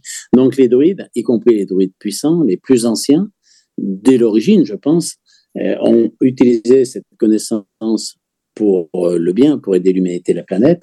Et comme ils étaient aussi humains, ils ont utilisé cette connaissance aussi euh, avec, avec les forces du mal. Donc euh, il y a tout le temps sur des sites où les, les druides euh, sont des druides, ce que j'appelle moi des druides noirs, et qui souvent retiennent prisonniers des druides blancs parce qu'ils sont associés à des forces très puissantes qui vont leur donner plus de pouvoir. Donc c'est en ça que, que ce soit dans les forêts, dans les sites mégalithiques, comme je l'ai expliqué aussi dans les églises, dans les cathédrales, euh, tout, tout n'est pas... On ne devrait pas rentrer comme ça en pensant qu'il n'y a aucun danger. Mm. Pour moi, ma vision des choses, c'est qu'il faut toujours se protéger et enlever la protection si on sent que ça va bien. Quoi. Jamais l'inverse. Oui, c'est ça. Quand- Mais tu vois, Bernard, quand et tu qu'on veut se protéger, en général, c'est trop tard. Mais justement, quand tu parles des églises, des cathédrales, par exemple, bah, enfin, tu vois, moi, avant que je te connaisse, en fait, j'avais tendance justement à penser euh, bah, que forcément dans une église, euh, bah, il y a des bonnes ondes, euh, tout va bien, tu vois. Puis beaucoup de gens aussi se disent ça. Pourquoi il y aurait euh, des choses négatives dans une église? Mais en fait, euh, c'est le, oui, c'est sûr qu'il y en a aussi. Quoi. C'est pour ça qu'elles se mettent dans les églises, parce que les gens ne sont pas sur la défensive. C'est ça, Ils ne exactement. protègent pas. Et c'est pour ça que dans les églises, alors euh, comme dans les églises où bien sûr il y a encore des messes, des choses comme ça, très souvent, le premier rituel, c'est de mettre de l'encens, comme chez les orthodoxes, où ils en mettent des quantités. Des, et puis après, il y a des prières qui sont faites pour appeler un esprit supérieur, un autre monde. Donc nous, c'est le monde de la Vierge, de Jésus, ou alors le, le prophète dans l'islam. Enfin, il y a tout un rituel pour appeler ces forces-là qui, elles, sauront chasser le mal, temporairement le Mhm. temps d'une messe, le temps d'un rituel. Mais quand tout ça s'arrête, eh ben, éventuellement, les forces du mal peuvent revenir, se mettre dans les statues, d'ailleurs, des saints, de la Vierge. de- Ah. Et quand les gens viennent sans défense et expliquent tout leur malheur ou demandent de l'aide, eh ben, ces forces-là savent comment les attraper, comment euh, se nourrir de leur, de leur souffrance, de leur douleur, de leurs émotions. De... Donc pour elles, c'est presque le réfectoire. C'est du pain béni, c'est le cas de le dire. Voilà. Ouais. Et J'ai dans- une petite question, moi, Oui. par rapport au pose là. Alors, apparemment, le chat, il passe pas, hein, parce que j'arrive pas à me Oui, connecter. le sur chat, il bug. On a des Ouais, messages euh, aussi. un message d'erreur. Mais par Oui, contre, on ça. m'envoie des messages en, en texto, en moi. SMS, Ah, Donc, bah, il y a un message euh, justement de Robert qui demande, euh, il veut demander à Bernard euh, pour le, le transport des menhirs, euh, si tu peux nous parler du champ magnétique terrestre. Alors, moi, je pense que les Tu as menhirs, expliqué en formation. ouais, je pense que les menhirs, toutes les pierres levées, en fait, étaient transportées, elles volaient, on pourrait dire. C'est-à-dire, je pense qu'ils avaient, alors, le champ magnétique terrestre était beaucoup plus puissant que maintenant, et beaucoup plus puissant que les derniers millénaires, mais que maintenant principalement, puisqu'on va dans le sens d'une inversion des pôles et donc d'un affaiblissement total du, du champ magnétique. Tout est fait en magnétisme, le magnétique est à la base de tout. Et euh, moi, je pense que ils avaient possibilité d'inverser les polarités de, des pierres. Donc, c'est pour ça qu'ils avaient peut-être sans doute beaucoup de pierres levées partout pour travailler ces, ces champs électriques, ces champs magnétiques, et qui pouvaient inverser la polarité d'une pierre. Et je pense qu'ils pouvaient faire comme avec deux aimants, euh, selon les polarités, les deux aimants s'attirent ou se repoussent totalement. Et, et deux aimants qui se repoussent, on ne peut pas les coller l'un sur l'autre. Et je pense que le temps de déplacement d'une pierre, quelle que soit sa taille, euh, était, était fait comme ça. Et d'ailleurs, il y a des sites comme Trenchel en Alsace, qui est un site assez célèbre, assez connu, où, euh, paraît-il, alors je ne les ai pas eu de mes yeux, mais je l'ai lu et je l'ai entendu, il y avait des, anneaux qu'ils ont d'ailleurs refait au Moyen Âge parce qu'ils étaient complètement détériorés, oxydés, pour dire qu'ils avaient un certain âge. Et tout le monde disait que c'était, alors c'est une montagne un peu, hein, mais tout le monde disait que c'était fait pour amarrer les bateaux de pierre. Donc ça, c'est des légendes. Et les légendes, comme je disais tout à l'heure, sont rarement fondées sur, sur rien. Donc, moi, je pense que ces pierres étaient déplacées comme ça, donc avec une connaissance qu'on n'a plus, hein, et un champ magnétique qu'on n'a plus non plus. Et peut-être que même ces druides-là, s'ils étaient, étaient là maintenant, ils pourraient plus le faire non plus. Mm. En tout cas, je voilà, je suis pas. Alors les Celtes ont peut-être charrié ça sur des rondins, porté ça à la force, à leur force à eux. C'est pour ça que les mégalithes sont beaucoup plus petits. Mais euh, mais voilà, pour moi, ils avaient une autre façon de, de déplacer ça, et ça, j'en suis persuadé. Quoi. Ou alors, ils avaient le breuvage de Panoramix. Ou alors. C'est possible aussi. C'est vrai, tu as raison. Tu as trouvé l'astuce, c'est bien. Mais, mais c'est pas, pas, pas, impossible, hein, parce qu'ils avaient des connaissances qui faisaient qu'ils pouvaient vivre plusieurs siècles. Donc, en plusieurs siècles, ils avaient le temps de, ah, de l'expérience, d'apprendre et de. Voilà. Et après, donc, euh, au gré des rencontres, et du temps qui passe, même les Celtes ont échangé avec les Romains des connaissances. Il ne faut pas croire que toutes les civilisations, euh, il y en a une qui a tout pris sur l'autre. Il y a toujours un mélange des connaissances, un mélange de l'histoire, surtout les Romains, par exemple, qui ont assimilé les dieux des autres pays, beaucoup de choses, et qui échangeaient leurs connaissances et qui apprenaient beaucoup. Voilà, donc je pense que tout était lié à la puissance du champ magnétique et à la puissance de toutes ces pierres qui étaient là pour activer euh, le magnétisme des lieux et qu'on passait de pierre en pierre euh, comme ça certainement. Donc des mégalithes, il y en a partout, partout, partout. Maintenant, la majorité, une grosse majorité a été détruite et notamment depuis depuis la, religion et depuis Charlemagne qui pour lui il, fallait tout détruire. Donc euh, tout était tout ce qui était païen était à détruire. Et euh, pendant des siècles, tout ce qui était pierre et comme ça devait être détruit. Après, les carriers se sont servis de ces pierres-là aussi parce que c'était plus facile à tailler que dans des montagnes. Et c'était plus facile à découper et ainsi de suite. Donc, euh, il y a beaucoup de ces pierres-là qui ont disparu. Et euh, mais cette énergie, on peut la sentir. Je peux sentir, même sur une photo, un site mégalithique ancien d'un site naturel sans aucun problème, quoi. Et je peux même dater le site en fonction de l'énergie qui est sur le lieu, de savoir s'il est, euh, si c'est du vrai mégalithisme, c'est-à-dire au moins 5, moins 5000 ans, ou, ou si c'est plus récent. Et je le sais de la même façon que je peux voir sur une photo maintenant les mégalithes, que ce soit dolmen, menhir, donc ça devient quelque chose de très touristique. Donc beaucoup de communes, beaucoup de personnes redressent des menhirs, mettent des menhirs, euh, inventent des choses comme ça, et beaucoup ont copié ça. Donc on voit aussi en Afrique, j'ai vu des reportages sur des endroits où il y a des menhirs un peu en forme de, de, de, phallus. Là.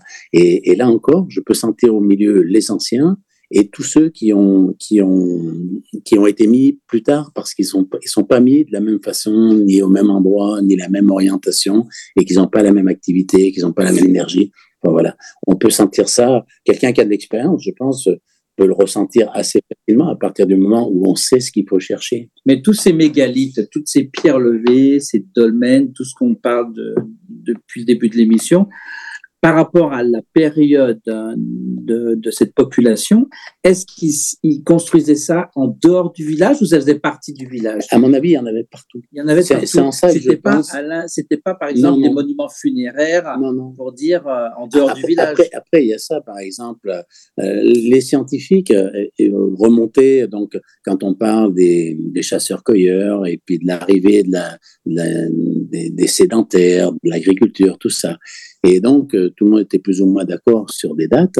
Et euh, ils ont découvert des cités comme euh, en Anatolie, en Turquie, Gobekli Tepe, moins 12 000 ans, gigantesques, avec des murs, des pierres levées, des pierres levées qui sont toutes sculptées, des, choses, des pierres levées de plusieurs tonnes, et à moins 12 000 ans. Et là, ben, du coup, personne ne sait Euh, et, et, petit à petit, on trouvera d'autres choses plus anciennes. On a déjà des, des, choses beaucoup plus anciennes, des murs cyclopéens que personne ne peut expliquer. Des murs, alors on trouve ça très facilement sur Internet. Les murs cyclopéens, on regarde, on dirait que la pierre a fondu tellement elle est, tellement elle est travaillée.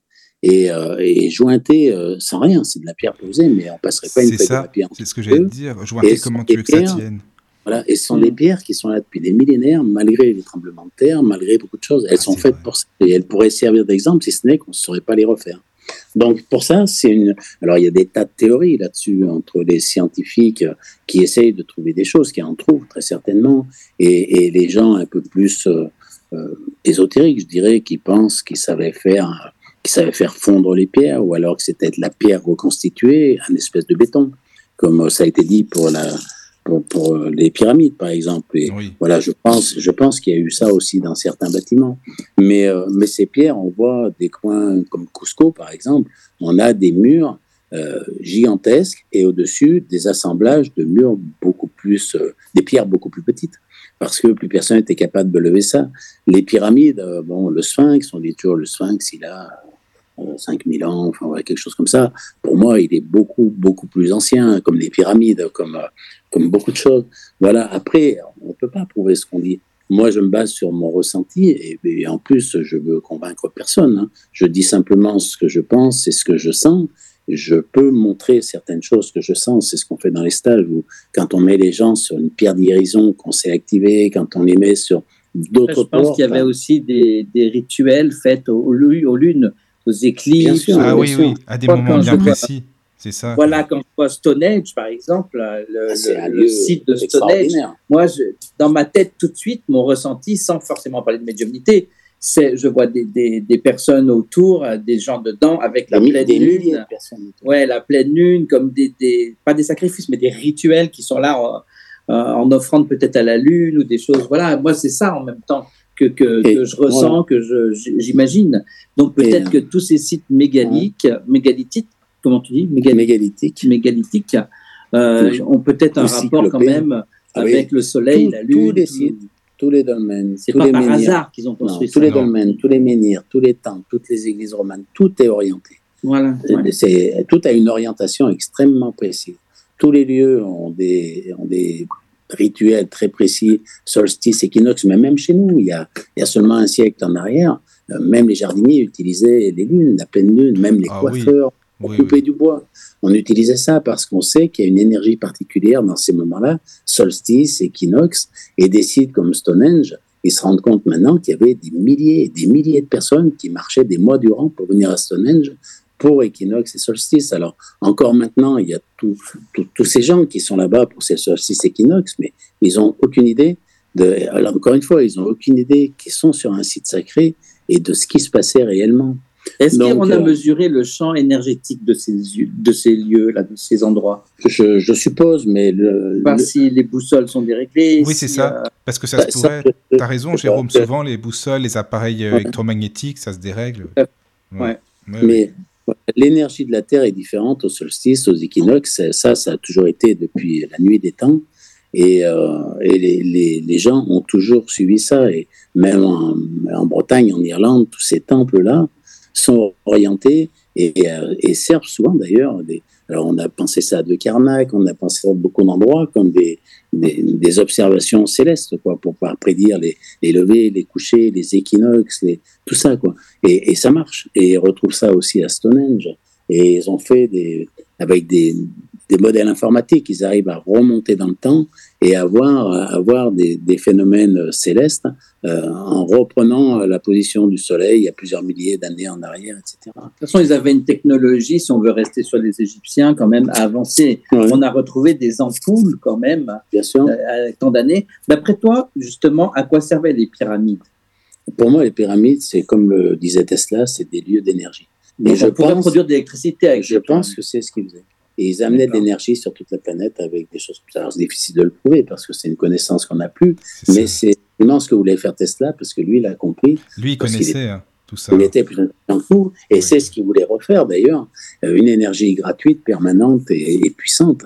Et c'est un, de toute façon, la pyramide est, un lieu d'énergie. Et, euh, et, bien plus complexe que, que ce qu'on peut voir comme ça de, de premier abord. Et, et, cette connaissance, elle n'est pas tombée. Euh, tout d'un coup, comme ça, euh, sur quelques-uns. C'est transmis depuis, depuis la nuit des temps. Mmh. Donc, après, je vais essayer d'expliquer en quoi un temple, euh, un temple grec, sumérien, une église romane ou un dolmen, en quoi ils sont complètement identiques. Donc, c'est, on va partir des dolmens. Alors, ce, ce que je montre, par exemple, dans les journées qu'on fait, là, qui ont à peu près 25 000 ans, euh, qui sont gigantesques, hein, ils sont tous faits en suivant un passage d'eau. Il y a différents passages d'eau. Ils ont tous des orientations et ils ont tous une porte qui donne sur ce que j'appelle un autre monde.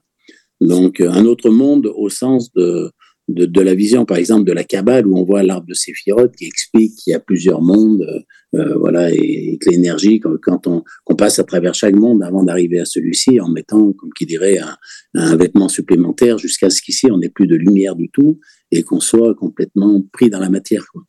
Et, notre chemin, ce serait d'enlever un à un tous ces vêtements de façon à, à, à remonter et à enlever ces vêtements jusqu'à ce qu'on revienne à l'origine en étant que lumière. Donc, tous ces mondes-là sont des mondes. Alors, quand je parle des mondes, je ne parle pas des extraterrestres. Tout ce qu'on connaît de l'univers chez nous, c'est ce qu'on appelle le dixième monde, c'est-à-dire notre monde à nous. Par contre, tous ces mondes sont identiques, sont autour de nous. Alors ça aussi, les scientifiques, euh, surtout maintenant avec la physique quantique, ont démontré, avec par exemple, voilà, pour ceux qui connaissent la théorie des cordes, etc., que, que tous ces mondes sont imbriqués et qu'en fait, autour de nous, il y a des tas de mondes qui sont imbriqués les uns avec les autres. Donc, euh, donc ces gens qui avaient cette connaissance, donc encore une fois, c'est une connaissance qui remonte à au moins 50 000 ans, peut-être plus, hein, mais voilà, moi, je, avant, j'en ai pas trouvé, mais une, connaissance de 50 000 ans, il faut se représenter ce que c'est 50 000 ans quand même. Et, euh, et, cette connaissance a été transmise et elle est la même il y a 50 000 ans pour faire un dolmen que maintenant pour une église romane. Bon, ça a été, ça a été fini après les églises romanes, à la, destruction de, des Templiers notamment, qui eux étaient, euh, étaient très certainement les grands maîtres des, ceux qui avaient cette connaissance-là, qui a été transmise euh, depuis la nuit des temps et qui avaient cette connaissance-là, à partir d'eux, voilà, alors il a dû en rester qui sont fondus dans notre population et qui ont toujours cette connaissance. Mais euh, par exemple, toutes ces églises romanes, ces cathédrales, tout s'est arrêté euh, après un certain moment, tout est arrivé à un certain moment et s'est arrêté aussi. Donc, euh, un mégalithe de 50 000 ans, il a une construction très, très particulière, qu'on retrouve identique dans une église romane du Moyen Âge c'est-à-dire 50 000 ans après, le bâtiment est à peu près le même et son utilité est le même, est la même. Donc, euh, les mégalithes, comme ça, les, donc à l'époque justement des premiers dolmens, donc ces dolmens, c'est ce qu'on appelle comme ces tables à l'envers, là, avec euh, des pierres sur les côtés, une grosse dalle dessus qui met les pierres en compression, qui crée une énergie particulière ou alors une allée couverte qui est une succession de dolmens, on pourrait dire, avec une succession de portes qui donnent chacune dans un monde différent. Comme un Carnac Comme, euh, ouais, comme un Carnac, comme la Rechauffée à, à comment ça s'appelle, à côté de Rennes, là-bas. Je ne me rappelle plus les noms. Mm. Enfin bref. Donc, euh, à cette époque, donc déjà, il devait y avoir beaucoup moins de monde sur notre planète, mais surtout, personne n'aurait approché un lieu comme ça. Et c'est pour ça qu'ils mettaient des mégalithes gigantesques. C'était une signature. C'est-à-dire, quand on voyait ça, on savait qu'il y avait cette civilisation. Donc, soit on venait pour un enseignement, soit on venait pour être soigné, comme à Stonehenge, soit on venait pour qu'on aide nos défunts à partir dans la lumière. Enfin, il y avait différentes façons de venir. Soit on se disait, là, j'y vais pas. Voilà, parce qu'il y avait des civilisations extrêmement puissantes, d'une connaissance que peu de monde avait, en fait. Donc, au début, ces domaines étaient ouverts, je dirais. Avec le temps, ces domaines se sont fermés. C'est-à-dire, on a fait des dolmens où on rentre par un couloir et euh, seul l'initié rentre, ouvre les portes, c'est-à-dire il se présente. Dans cet autre monde, il y a des civilisations bien plus élevées que nous qui, qui, qui répondent aux appels et qui, qui viennent enseigner, aider, euh, voilà. Donc ça, c'est une réalité aussi, et on peut encore activer ces portes-là, à condition de savoir faire et d'être accepté. Et avec, au fil du temps, donc les bâtiments sont restés les mêmes, ils ont été fermés, et après on a transformé ça en temple, comme le temple de Salomon par exemple, où seul l'initié allait dans la partie la plus, la plus secrète, hein, où, était, où était ce qui nous permettait d'entrer en contact avec, avec Dieu. C'était seul l'initié pouvait, et donc tout était fermé. Stonehenge, c'était pareil. Stonehenge a eu plusieurs, euh, plusieurs, comment dire, plusieurs formes, plusieurs, etc. Mais le but était le même. Le dernier Stonehenge, avec ses pierres gigantesques, en fait, ces pierres étaient comme une enceinte, c'est-à-dire seul l'initié ou les initiés entraient, invoquaient les dieux, qui descendaient, qui répondaient ou qui faisaient leur travail, qui soignaient les gens, etc. Mais en aucun cas, les autres ne seraient rentrés. Ils n'auraient pas pu. Ils auraient été détruits s'ils avaient essayé. Et, et euh, parce que ça marchait comme ça aussi. On ne rentre pas dans un temple comme ça, sauf maintenant. Et, euh, et donc, si on regarde un temple, si on regarde le temple d'Apollon à, Delphes, si on regarde euh, l'acropole, tout ça est fait pour qu'un initié, un prêtre, euh, puisse, comme une pyramide, comme ça, puisse invoquer ces mondes-là, ces esprits-là, ces êtres supérieurs, des dieux très souvent. Hein. Et jusqu'à maintenant, jusqu'à, pour moi, la théorie, c'est qu'à partir d'un moment, depuis à peu près Akhenaton, euh, on est passé grosso modo au monothéisme en disant voilà les dieux existent. Personne n'a jamais dit que les dieux n'existaient pas. On a toujours dit tu aimeras un seul dieu, ce qui est différent. Le dieu d'amour, le dieu d'origine, ça a été présenté comme ça. Ce qui fait que je pense qu'avant cette période-là, les, les, prêtres, les initiés, les pharaons, tout ça, voyaient les dieux, communiquaient avec les dieux, mais ils les voyaient réellement avec leurs yeux. Ils étaient les intercesseurs.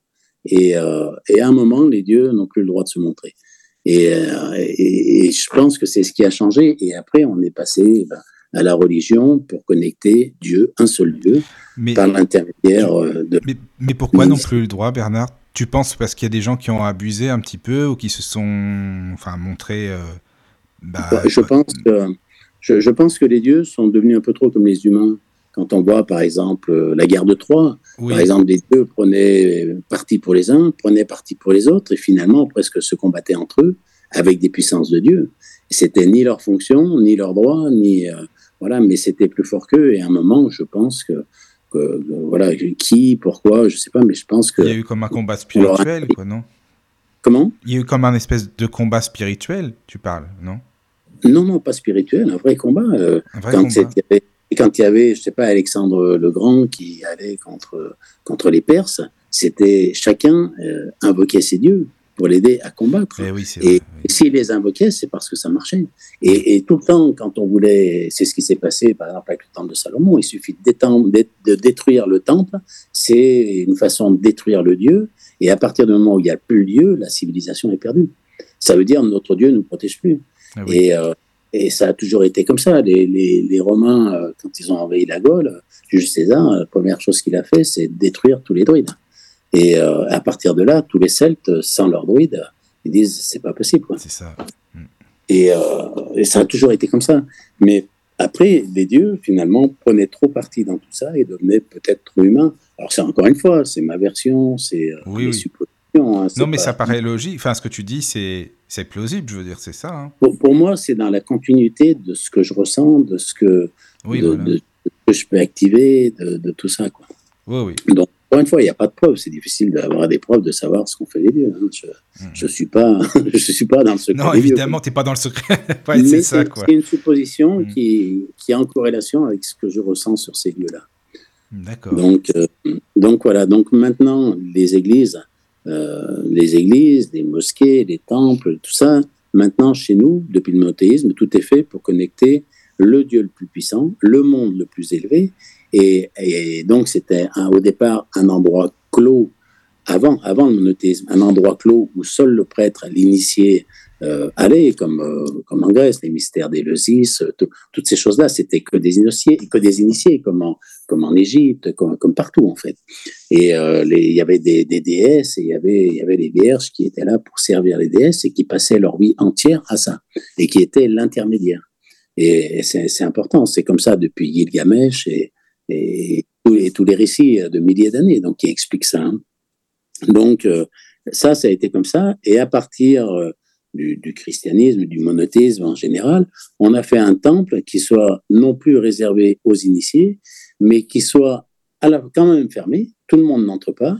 L'initié est le seul à avoir le droit à, aller à l'endroit le plus sacré du lieu, l'autel chez nous dans une église romane, mais les fidèles ou ceux qui voulaient prier pouvaient entrer dans, ce temple.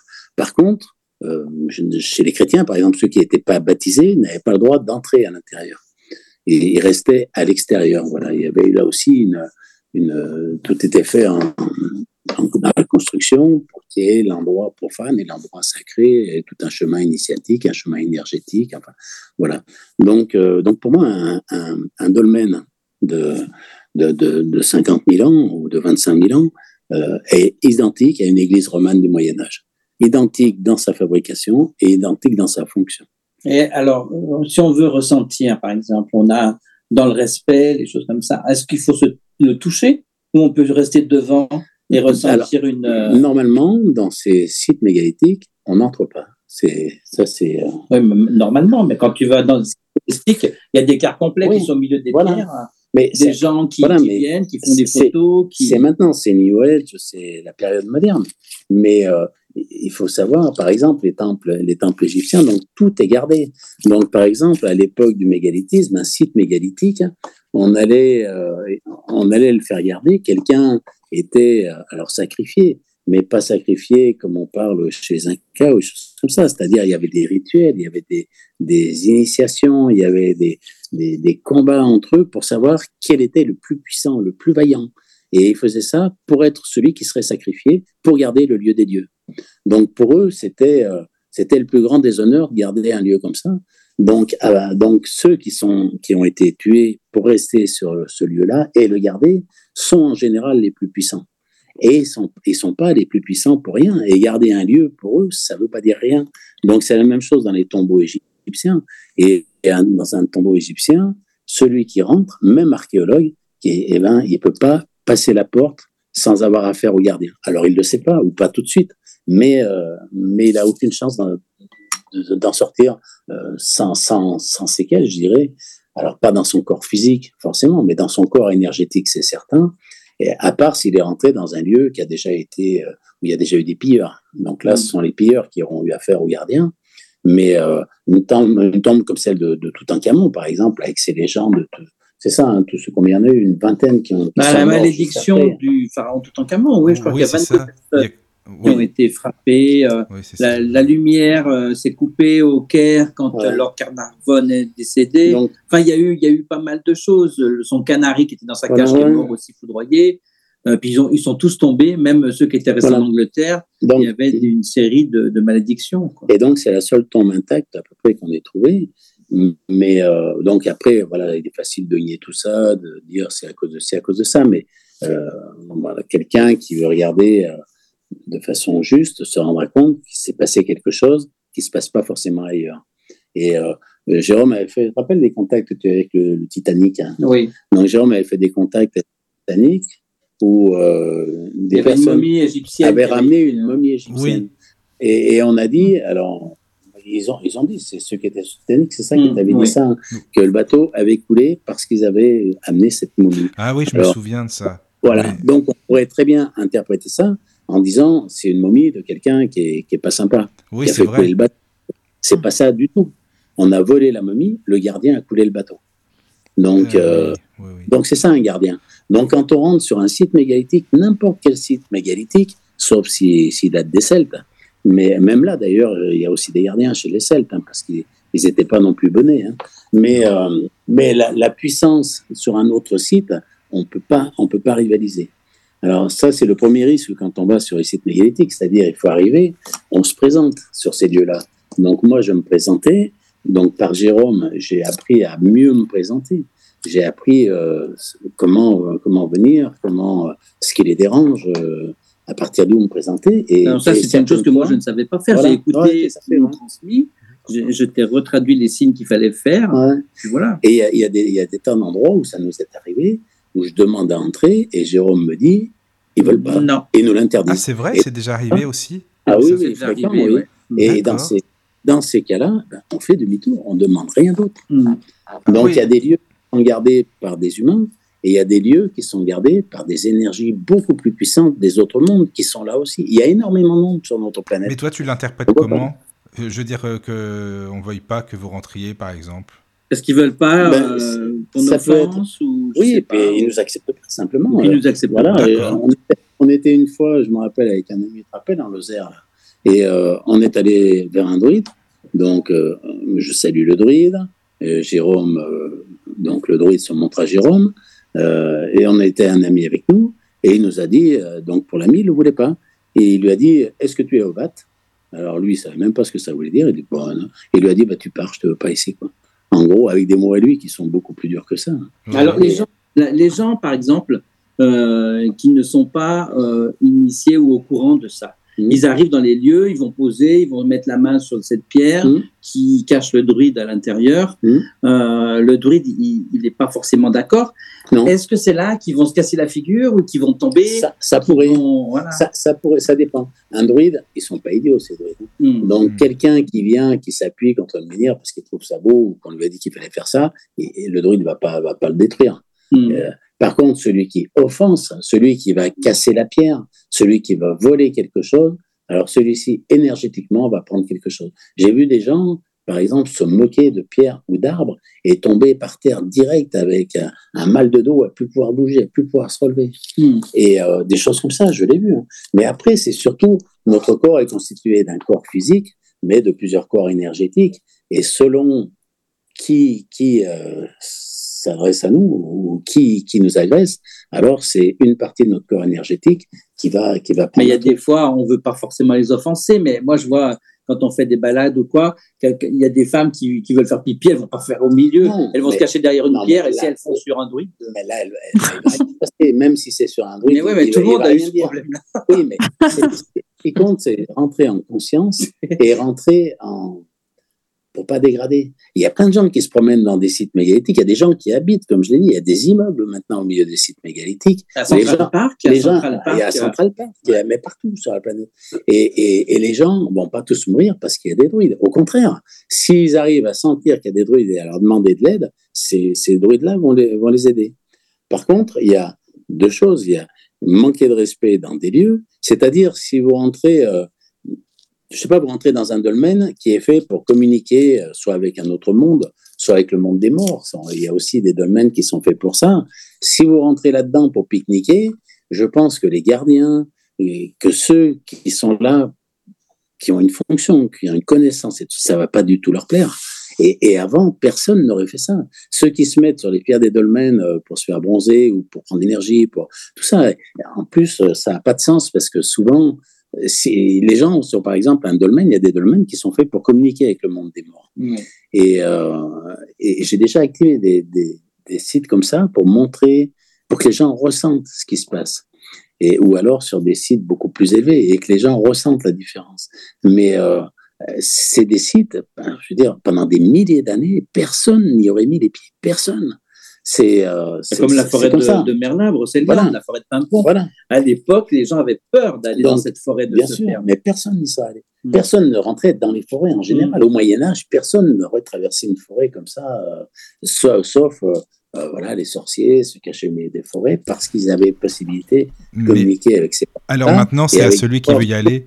C'est ça le pire. C'est- Alors c'est- maintenant, pour nous, tout est tourisme. Oui, c'est ça. Voilà, les gens- C'est ça. les gens, ils rentrent dans une cathédrale, ils rentrent à Notre-Dame, qui est un lieu sacré, ils font des photos, ils font, voilà, et puis ils partent. Ni, ni ils saluent même les, les, les divinités qui y a là-bas, ni rien, quoi. Et, et c'est notre monde. Et en ayant un monde comme ça, alors ces énergies-là, eh ben, elles nous aiment pas. Comme les esprits de la nature. Quand on rentre dans une forêt et puis qu'une branche nous embête, on la casse, euh, on est bruyant, on est, ben, ce monde de la forêt va pas nous aimer du tout. Par contre, euh, si vous allez faire pipi derrière un arbre, l'arbre, il va pas vous détruire parce que vous avez fait pipi contre lui. Oui, il n'a pas cette mentalité-là. Voilà. de- ouais. Par contre, si vous y allez pour euh, choisir le plus bel arbre, le plus gros arbre, un arbomètre, et avec une tronçonneuse parce que ça va vous faire beaucoup de bois, eh ben, il y a de grandes chances qu'il vous arrive quelque chose. C'est ce qu'on voit d'ailleurs souvent avec des bûcherons qui sont des professionnels, qui sont écrasés par un arbre. hein. Et pourtant, ce sont des professionnels, ils savent ce qu'ils font, hein, ce ne sont pas des amateurs. hein. Et euh, voilà, il y a des choses comme ça. Donc ça, c'est le premier risque. Quand on est sur un site mégalithique ou un site euh, sacré ou un site puissant en général. Le deuxième risque, c'est que ce sont des lieux d'énergie. Donc, un lieu d'énergie, ça intéresse beaucoup de monde et principalement les forces du mal. Donc, il y a beaucoup de druides qui sont, qui, sont devenus des druides, comme je dis, des druides noirs, c'est-à-dire mauvais, qui se sont alliés avec des démons et qui, et qui en contrepartie de, de ce qu'ils pourraient faire de pas bon, en contrepartie, ils ont des pouvoirs supérieurs, parce que les démons sont bien plus puissants que les humains. Pas plus puissants que les divinités, hein. mais euh, voilà, c'est un autre, une autre sphère. Et, euh, et en plus, ils sont invisibles, donc ils peuvent faire tout ce qu'ils veulent. Grosso modo, comme on cherche pas à les sentir, on les détecte pas. Et quand on les détecte, c'est souvent parce qu'on va mal, mais ça veut dire que c'est trop tard.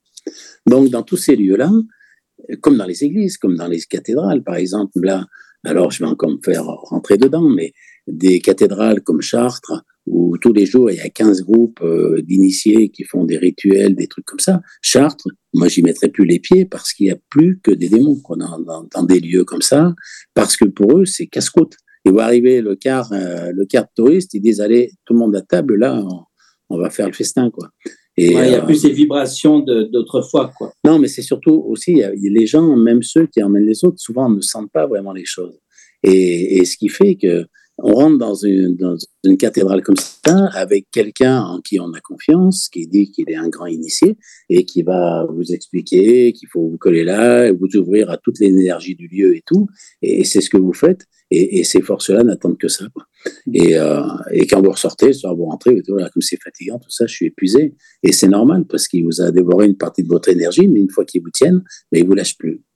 Donc, euh, donc tout ça est très très compliqué, et que ce soit dans une forêt, dans un site mégalithique, que ce soit même dans des maisons, des fois, ou dans n'importe quoi, il faut absolument être attentif à ce qu'on ressent, écouter son ressenti, son intuition, se faire confiance, et surtout, il vaut mieux avoir une carapace et l'enlever quand on est sûr que c'est bien, que l'inverse, quoi. Et, euh, et c'est le risque de tous ces sites-là, d'autant plus que ce sont des sites très anciens, des dizaines de milliers d'années, avec des connaissances on n'a même pas idée de, ce qu'ils sont capables de faire.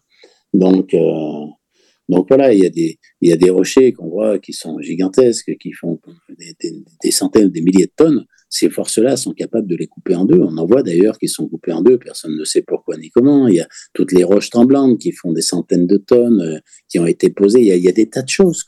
Donc ces civilisations qui sont capables de faire ça, vous imaginez bien si vous passez au milieu et que vous les offensez, vous imaginez bien que ça ne va pas leur plaire et qu'ils ont les moyens de, de, vous punir en quelque sorte.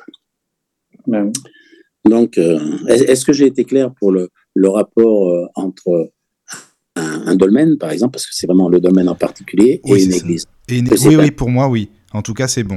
Je sais pas pour vous. C'est un temple qui, à l'origine, n'était pas fermé. Et qui, il était fait de façon à activer le lieu. Oui. Après, il a été fermé parce qu'il était réservé aux initiés.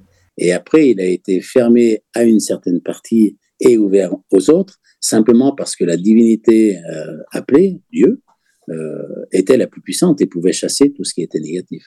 Alors que dans un dolmen, euh, voilà, peut-être euh, quelque chose aurait pu rentrer de plus puissant, quelqu'un de plus puissant. Je sais pas si tu te rappelles, Jérôme, une fois on était rentré dans un, dans un dolmen, justement, enfin, une espèce de dolmen, un truc un peu plus complexe, là, les, comment ça s'appelle oh, Je me rappelle plus les noms comme on a en Bretagne, là, ces, ces, grands trucs avec des pierres gravées et tout, là. Ah oui, euh, celle où les tumulus, là. On ne sait pas les compter, là. Donc, euh, on est rentré et Jérôme nous a dit sortez vite, sortez vite. Alors bon, on est vite ressorti en courant, hein, euh, quatre pattes presque, mais en courant. Et on lui a dit mais qu'est-ce qui se passe? Il a dit ben le druide à l'intérieur nous a dit de repartir parce qu'on s'est pas présenté. Mais enfin un moment, il m'a dit tu t'es pas présenté et il veut que tu sortes tout de suite. Hmm. alors je me suis représenté et là, on a pu rentrer. Oui, mais pour la plupart des gens, ils ne se présentent pas, les touristes. Et ils n'ont pas de problème pour autant. Non, parce qu'ils activent rien. Ils regardent. Ah oui, d'accord. Parce que toi, c'est vrai que nous, quand on arrive, forcément, on active nous, rien qu'à nos vibrations. Oui, et puis c'est différent. Oui, voilà, je comprends. Moi, j'étudie le lieu, j'essaie de sentir où sont. Je me connecte. Donc, mm. euh, ils sont là, je me connecte à eux aussi. Oui, nous, c'est pas la visite euh, touristique. Quelqu'un qui rentre, ça va leur déplaire. Mm. Mais ils vont pas s'en prendre à ces gens qui rentrent comme touristes. Voilà, c'est quelque chose qu'ils aiment pas. Mais quelqu'un qui viendrait, par exemple, dans un tumulus et qui volerait des pierres gravées, qui détruirait le truc, ben lui, en partant, certainement, à un moment ou à un autre, il irait très mal. De l'autre côté, c'est compréhensible aussi, parce que si on se met à leur place, nous, on vient à partir, on est dans un caveau, on veut pas qu'il y ait des quinzaines de personnes C'est exactement ça. non, mais c'est exactement ça. C'est comme les, les, tombes égyptiennes, par exemple. Alors, euh, bon, l'Égypte est beaucoup fouillée parce que parce qu'il y a des trésors, hein. mais pour euh, Bon, alors, ce sont des tombes anciennes, mais c'est comme si, chez nous, par exemple, les gens allaient dans un cimetière pour voir, tiens, comment ils étaient enterrés, ceux de ta famille, il y a deux siècles. Hmm. Tiens, on va voir ce qu'ils avaient avec eux, on creuse tout, on ouvre tout. On serait choqué de la même façon. Oui. Mais comme c'est vieux, bah, ça ne nous choque plus. Hmm. Mais, mais l'idée reste la même, et, et ces, ces, énergies qui sont là le vivent de la même façon que nous. Euh, c'est-à-dire, un, un, pharaon, il peut être présent euh, beaucoup de ceux qui sont décédés sont présents. Et, j'ai remarqué aussi que les Celtes, par exemple, pour revenir à eux, dans les endroits où je vais aller, j'ai appris avec Jérôme, je, lui ai demandé de demander aux druides, par exemple, qui, sont, qui étaient celtes, mais tout le temps, il y avait toutes les âmes. Donc, il y a toujours des tumulus avec des femmes, des enfants et des hommes. Donc, euh, ça aussi déjà avant, hein, dans, les, dans les millénaires avant les Celtes. Et, euh, et ça, j'en sens partout. J'en sens, j'en sens des tas d'endroits que personne n'a jamais trouvé et trouvera peut-être jamais, mais moi, je les sens par leur énergie. Et euh, je sens qu'il y, y, a un site, un tumulus, qu'il y a des choses comme ça. Et j'ai demandé à Jérôme de demander mm. est-ce qu'ils veulent que je, fasse, que je fasse partir ces âmes, puisque mes guides peuvent les faire partir, et ils le savent. Et, et euh, donc, souvent, au début, c'était non. Et quand ai demandé pourquoi, ils ont dit chez nous, c'est comme ça, tout le monde reste ensemble, personne ne part. Donc après, on a pu leur expliquer. mais euh, pour eux, c'était comme ça. Donc il y a des tas d'endroits où ils sont toujours là, tous. Et je pense que peut-être les guerriers vikings, c'était la même chose. Peut-être des tas de civilisations étaient comme ça. Et nous, on arrive là au milieu. Et euh, si on ne sait pas que ça peut être ça, eh bien, selon sur qui on tombe, encore une fois, sur des choses bonnes ou des choses mauvaises, on ne fait pas un pli par rapport aux énergies, ni avec les uns, ni avec les autres d'ailleurs. Et maintenant, c'est voilà, il y a beaucoup d'endroits, des forêts, il y a beaucoup de sites qui pour nous sont une forêt, mais qui ont très bien pu abriter avant des sites très particuliers, euh, que ce soit des sites mégalithiques ou des sites même plus récents. Il y a des endroits dans les villes où on a, euh, comme la mairie de la grande mairie de Paris, euh, avant c'était là où on exécutait tous les prisonniers. Donc il y a eu des, mmh. des, milliers de morts qui ont été pendus. La place de grève. La, ouais, et de grève. De grève. Et et donc, ces âmes, beaucoup sont toujours là. Et, elles sont là avec leurs émotions, avec leurs souffrances. Alors ça, c'est déjà pas facile pour les gens qui vivent là. Mais il y a aussi tout ce qui a aimé euh, faire ça, qui est là aussi. Et il y a aussi toutes ces énergies euh, du bas astral ou, les énergies, les forces du mal qui se nourrissent de toutes ces énergies qui sont là aussi. Donc, quand on passe là au milieu, euh, si on est sensible, on va sentir plein de choses et partout. Mais mais beaucoup n'y font pas attention et beaucoup peuvent traverser ça sans problème. Mais si on se connecte à un lieu, alors euh, c'est ce qui se passe quand on se connecte avec un pendule, quand on se connecte euh, en, faisant de la voyance ou des soins sur quelqu'un, quand on est connecté, et, et eh ben, ce qui est de l'un passe sur l'autre. C'est en ça qu'il faut être très très prudent, euh, même quand on fait des soins énergétiques, quand on fait du pendule, quand on, quand on fait du Ouija, évidemment, on attire principalement les choses mauvaises. C'est ça, hein, Jérôme, je dis pas des, des sottises. Hein. Le Ouija, tu peux, si tu le fais avec un, vrai médium, quelqu'un qui maîtrise vraiment ça, tu peux communiquer avec des personnes. Oui, mais qui tu peux communiquer avec, euh, oui, oui, avec des personnes euh, qui sont dans la lumière, qui sont bien. Après, si c'est pour faire le Ouija euh, pour, pour, euh, pour s'amuser comme ça, pour passer un moment un samedi parce qu'on ne sait pas quoi faire. Surtout sans savoir. Euh, sans avoir des connaissances. Là, oui, on va choper le bas astral et là, ça peut être dangereux. Mais le Ouija, ça peut être intéressant de le faire avec quelqu'un qui maîtrise bien. Tu as essayé, toi, Caroline Moi, je, moi, je le pratique régulièrement. Oui, oui, moi je pratique régulièrement, oui. Et, moi, j'ai des communications totalement positives, bienveillantes. Mais tu sais qui vient. Voilà. Oui, oui, oui, exactement, oui. Je, sais au début, moi je voulais pas du tout ce truc, Jérôme, je me disais, non, mais alors Ouija, c'est pas la peine, c'est pas pour moi et tout, euh, je vais pas tester ce truc-là. Et il y a qu'avec Caro que j'ai testé, enfin, franchement, j'étais pas déçu. On a eu euh, mais il faut une pas matérialisation aussi de talc sur la planche à un moment. C'était bizarre, ça. Ah ouais. Mais, je, suppose que quand tu fais ça, tu fais pas n'importe comment. Tu as une ah façon non, non, non, non, de connecter. Et oui, oui la même façon que quand on rentre sur un site comme ça, c'est la façon d'entrer, de se protéger, de sentir, de, de savoir ce qu'on fait. Et je pense que c'est la même chose pour toi quand tu fais ce genre de choses. Ah oui, c'est sûr. Tu, sais déjà ce que tu risques et tu sais déjà comment t'en protéger du mieux possible. C'est clair, c'est clair. Mais pour moi, c'est un support comme un autre. Si des, enfin, ça tout dépend qui est derrière la planche, enfin devant la ouais, voilà, c'est ça, ouais. Mais en général, en général, ceux qui viennent, alors, surtout pour ceux qui font ça pour s'amuser, eh bien, c'est ceux qui C'est ceux du bas. Hein. Eh Donc, c'est le bas astral. Et, ou alors les forces du mal. Les forces du mal sont extrêmement puissantes mm, mm. parce que je travaille sur des gens, par exemple, qui, ont, qui sont tenus un peu par ces forces-là, qui les entendent. Et ces forces-là leur, leur disent euh, Je suis ton guide, ou alors prennent la voix de leur ah mère, leur fils. ou, et, et ça, Et c'est ce qui se passe avec, euh, avec le Ouija. C'est ce qui se passe sur des lieux comme ça aussi. Où alors on appelle la roche aux fées. Donc les gens, ils y vont, ils disent, oh, il y a des fées. Et puis souvent, ce sont des démons qui sont là. Et les fées sont prisonnières. Par exemple, je l'ai vu aussi ça. Et euh, c'est en ça qu'il faut être toujours attentif et, que normalement, c'est pas fait par n'importe qui et c'est pas fait par tout le monde. Mais c'est pour moi, c'est le danger et c'est le, le malheur un peu de notre monde euh, moderne c'est que maintenant on voit plus, on voit plus, on voit plus tout ça, on sent plus les choses et on sent plus le danger qu'il peut y avoir à jouer avec des choses qu'on maîtrise pas et encore plus qui sont invisibles. Quoi. Hmm. Donc pour les mégalithes, hein, j'ai parlé des dolmens qui sont donc pour moi des temples et qui sont toujours comme ça. La construction de l'église romane est très et c'est pas fait n'importe comment. Toutes les pierres sont orientées, le lieu est choisi, ça suit toujours un courant d'eau, il y a des orientations, il y a, identiques à un dolmen. Et après, il y a des pierres levées qui servaient aux druides à se déplacer. Donc, euh, ils se déplaçaient. Donc, tous les druides, qui étaient d'un haut niveau, je le répète, hein, étaient capables de sortir de leur corps, de se retrouver euh, dans un endroit. Donc, ils rentraient tous dans un menhir qui était fait pour ça, qui avait en principe une face plane, plate, plane, plate, ouais. Enfin, voilà. Le bout de l'époque. Et, et, donc, euh, qui passait sur un réseau, ou alors ils créaient un réseau euh, particulier, ils étaient capables de créer des réseaux, et leur corps empruntait ces réseaux et passait d'un endroit à un autre en une fraction de seconde. Quoi. Et, euh, ils pouvaient se retrouver comme ça, et ils pouvaient se déplacer comme ça, ils pouvaient s'informer comme ça.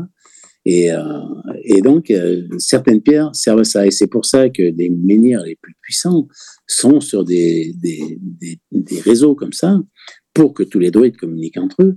Et, euh, et c'est pour ça que quand on vient avec Jérôme et que j'appelle le druide, très souvent, Jérôme le voit sortir de la roche, de la pierre. Donc, ça veut dire que quand on touche un menhir, alors si c'est un menhir qui a été posé par un druide, donc à Carnac, presque tous les menhirs sont comme ça presque dans chaque menhir, il y a un druide.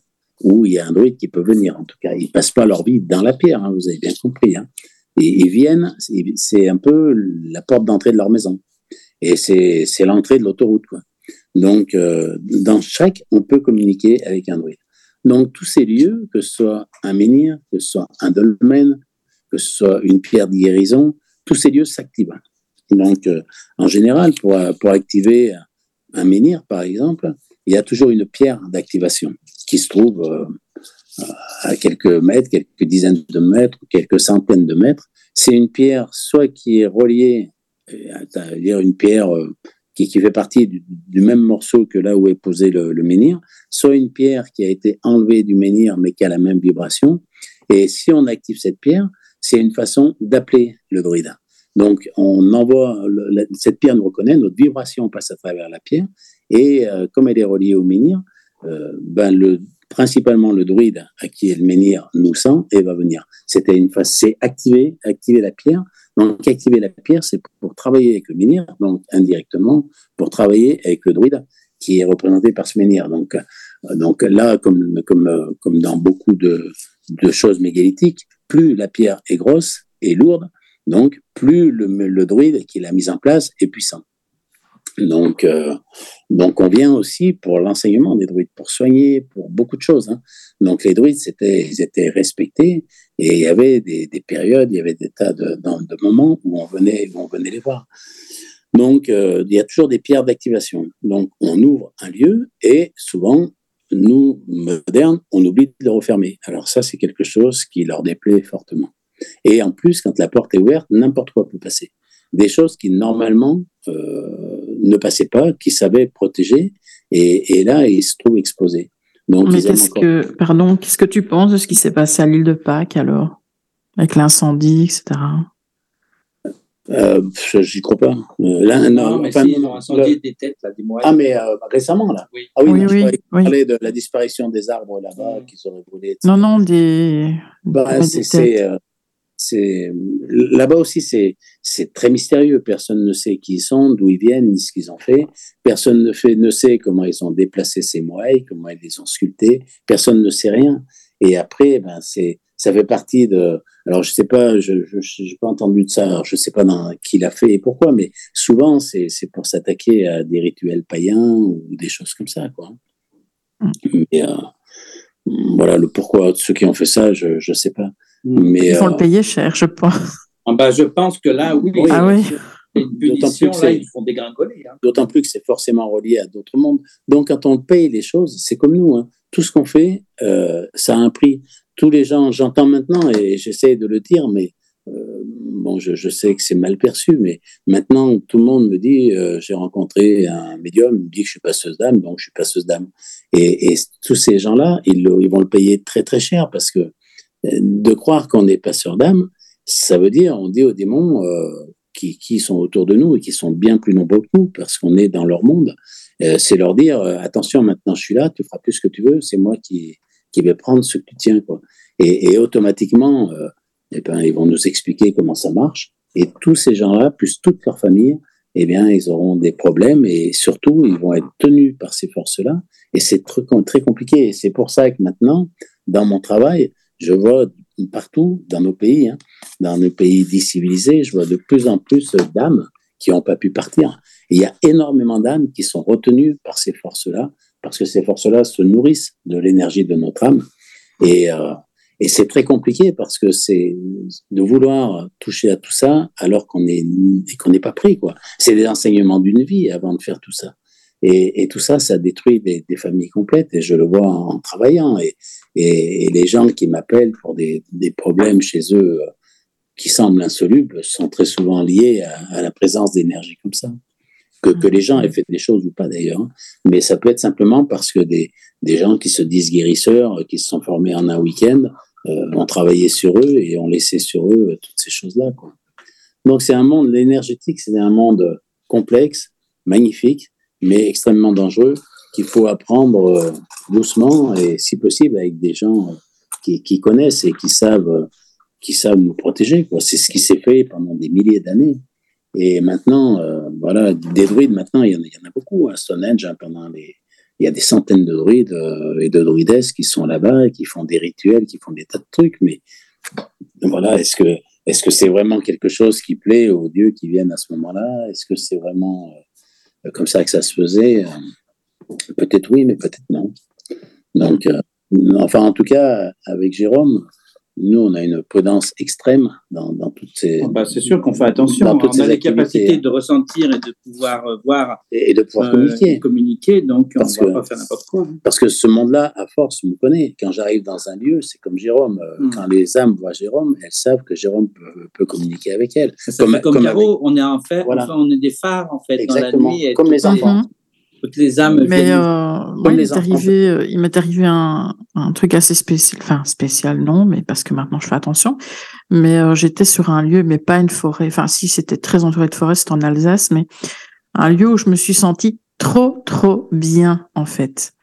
Alors que moi, j'ai une maladie génétique, j'ai des douleurs qui sont constantes. Et dans ce site-là, je me suis sentie super bien, mais vraiment très bien.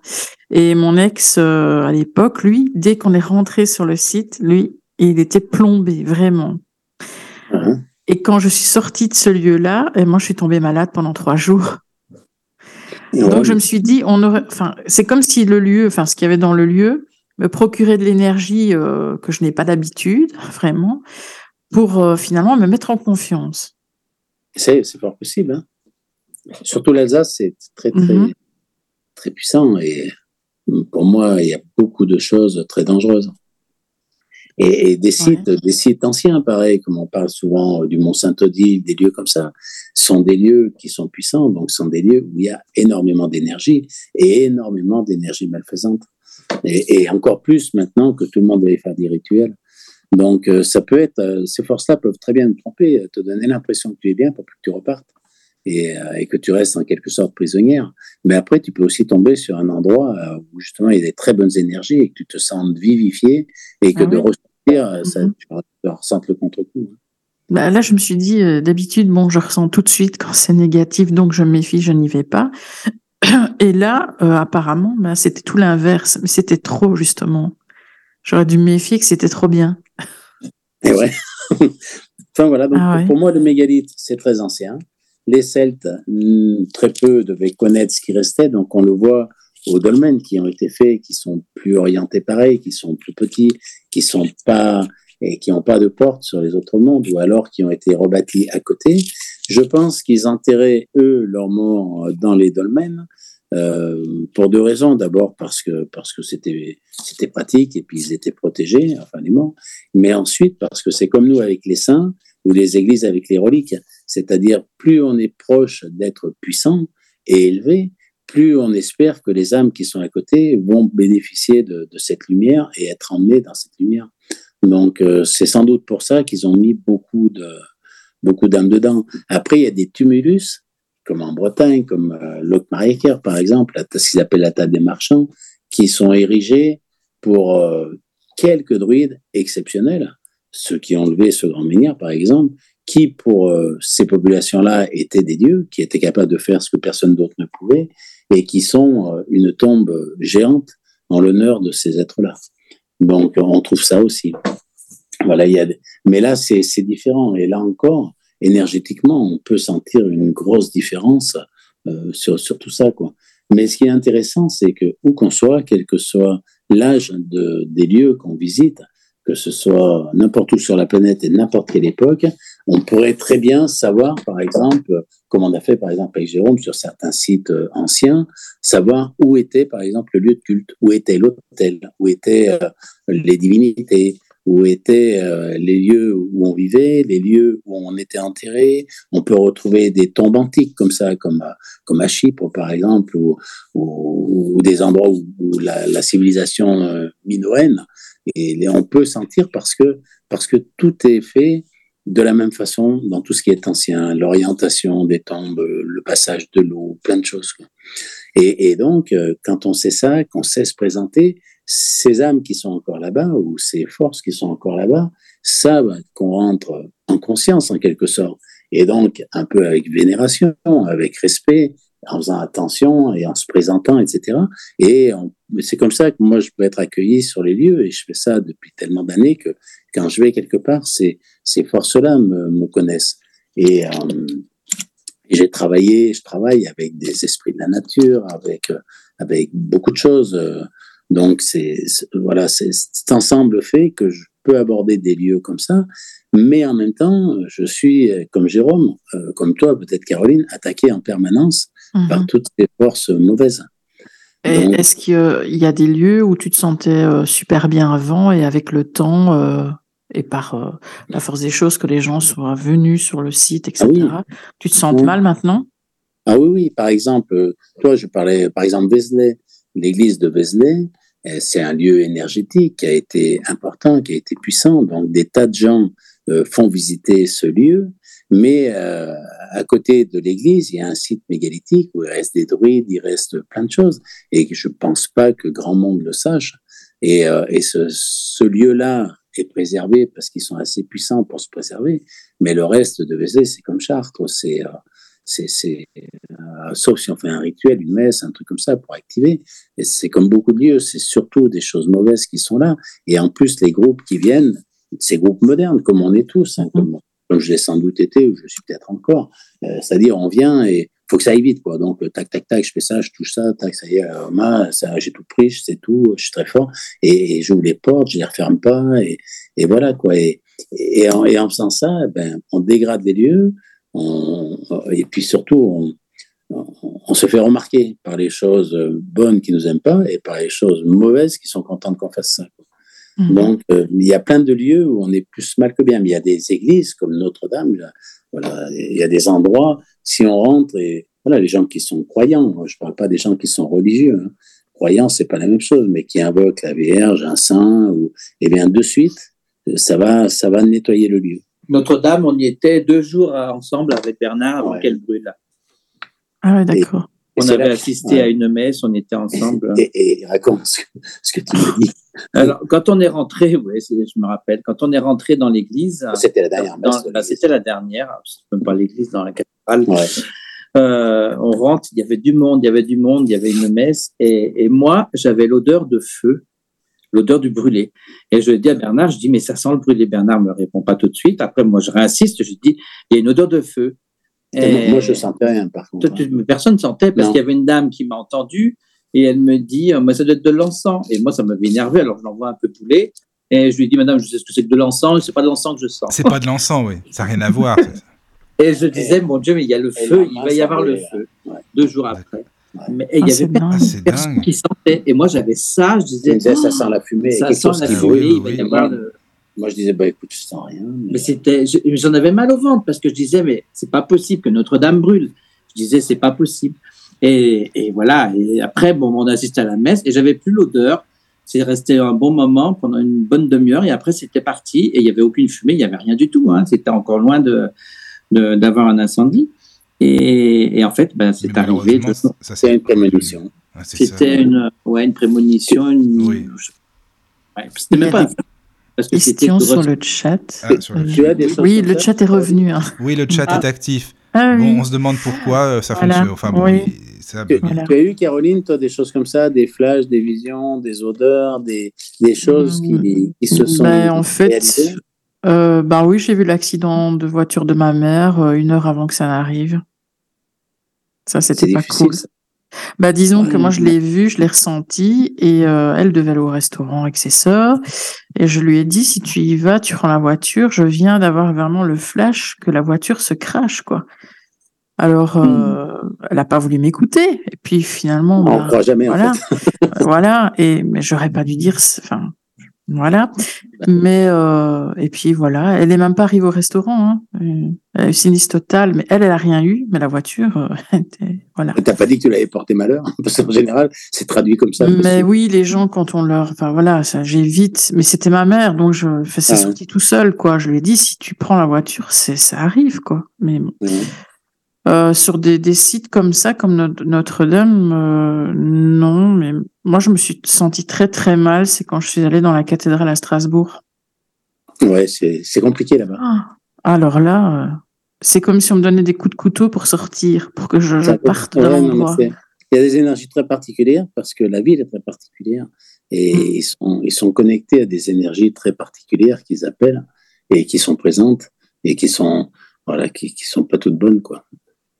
Ouais, mais qui font partie de la tradition et du coup les gens euh, pensent pas que c'est pas bon. Mais euh, c'est un peu la difficulté de tout ça quoi. Oui, c'est ça. Tu mais disais, il y avait toi, une question. savoir, Vas-y. bah, pardon, ah, vas-y. Non, non, Vas-y, c'était- attaque. vas-y Bernard, c'est parce qu'il y avait une question après, mais Caro, elle la posera sur le chat. Vas-y, vas-y, tu continues. Parce qu'après, ce que je voulais dire, par exemple, savoir, euh, bon, les, les gens, quand on fait les journées civilisation ancienne, esprit de la nature, j'essaie de faire sentir aux gens, de faire comprendre en quoi, en quoi ce lieu est particulier, de faire sentir une pierre de guérison, ou, Jérôme de nous faire, de faire soigner des gens par des esprits de la nature ou des arbres ou des choses comme ça. Donc, euh, dit comme ça, ça paraît bonnet, hein, mais pour ceux qui le vivent, et je ne sais pas si certains nous écoutent et peuvent témoigner, mais euh, il se passe énormément de choses. Les gens n'en reviennent pas ou rentrer sur ces portes, justement rentrer dans un dans un de ces ces, ces dolmens d'origine qui sont pas ou, même des dolmens normaux d'ailleurs et activer une porte et que les gens ressentent par eux-mêmes des choses sans leur dire ce qu'ils vont ressentir. C'est simplement est-ce que vous ressentez quelque chose, essayer d'expliquer et qu'après les gens entre eux disent et comparent ce qu'ils ont ressenti. C'est assez extraordinaire. Et autrement, pour sentir ça, activer un lieu, c'est comme euh, alors encore une fois quand je parle quand je parle de la Vierge de Jésus je travaille avec eux mais ce sont des énergies c'est-à-dire c'est pas de la religion donc euh, c'est ce que je dis aux gens tout le monde peut faire l'expérience de ces énergies là de ces forces là qui pour moi sont des des, des, des êtres du plus élevé, du niveau le plus élevé et les plus puissants, et pour moi les seuls capables de contrecarrer ce qu'il y a de plus mauvais chez nous. Mais euh, pour savoir comment ça fait, c'est rentrer donc euh, simplement en tant qu'observateur, pourquoi pas, dans, un, dans une église, et à un moment où, commence une messe, et sentir commencer avant, et commencer pendant, et comment ça redevient après. Et là, vous allez sentir comment un lieu peut être activé, et qu'est-ce qui se passe quand le lieu est activé.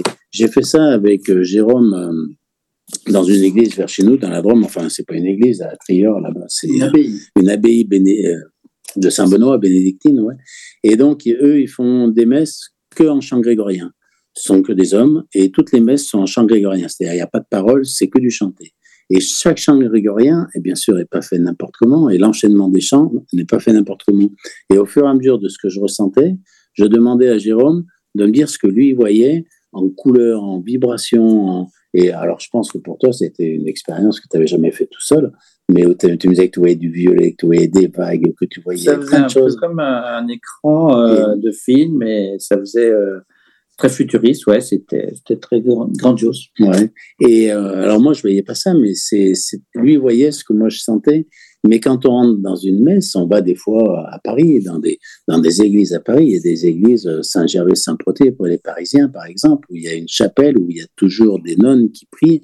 Et si vous allez devant et que vous vous connectez à ça, vous, avez avoir, vous allez avoir l'impression de, de, décoller, quoi. vos pieds ne touchent plus par terre. C'est très puissant. Hein, C'est extrêmement puissant parce que le lieu est très puissant. À cet endroit précis de la chapelle était un mégalithe, comme souvent sur toutes les chapelles, sur toutes les cathédrales, sur toutes les églises romanes. Tout est fait sur un mégalithe qui était déjà sur un autre mégalithe, certainement, et ainsi de suite. Quoi. Mais simplement en expérience, même voilà pour les gens qui sont pas dans la religion, faites-le en expérience énergétique.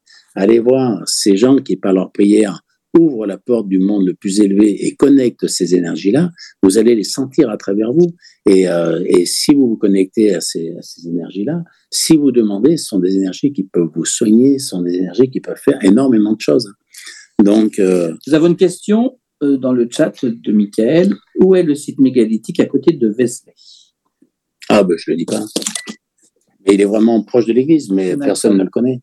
Mais parce qu'il n'a plus rien d'un site mégalithique. Mais si je le dis, tout le monde va y aller et tout le monde va pourrir le lieu. Ah oui, parce qu'il n'a plus rien d'un site. Je ne le dis pas. En plus, de mémoire, je ne saurais pas le visualiser euh, précisément, mais il est vraiment tout compte. Encore une fois, Vézelay a très certainement, si, si je cherchais, je trouverais certainement des mégalithes.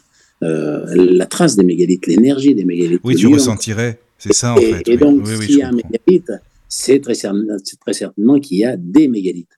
Et hmm. c'est un site mégalithique extrêmement puissant, puisqu'on y a fait une cathédrale. Et ceux qui ont fait la cathédrale étaient très connectés à tout ça, étaient souvent les, ceux qui ont reçu cet enseignement euh, multimillénaire.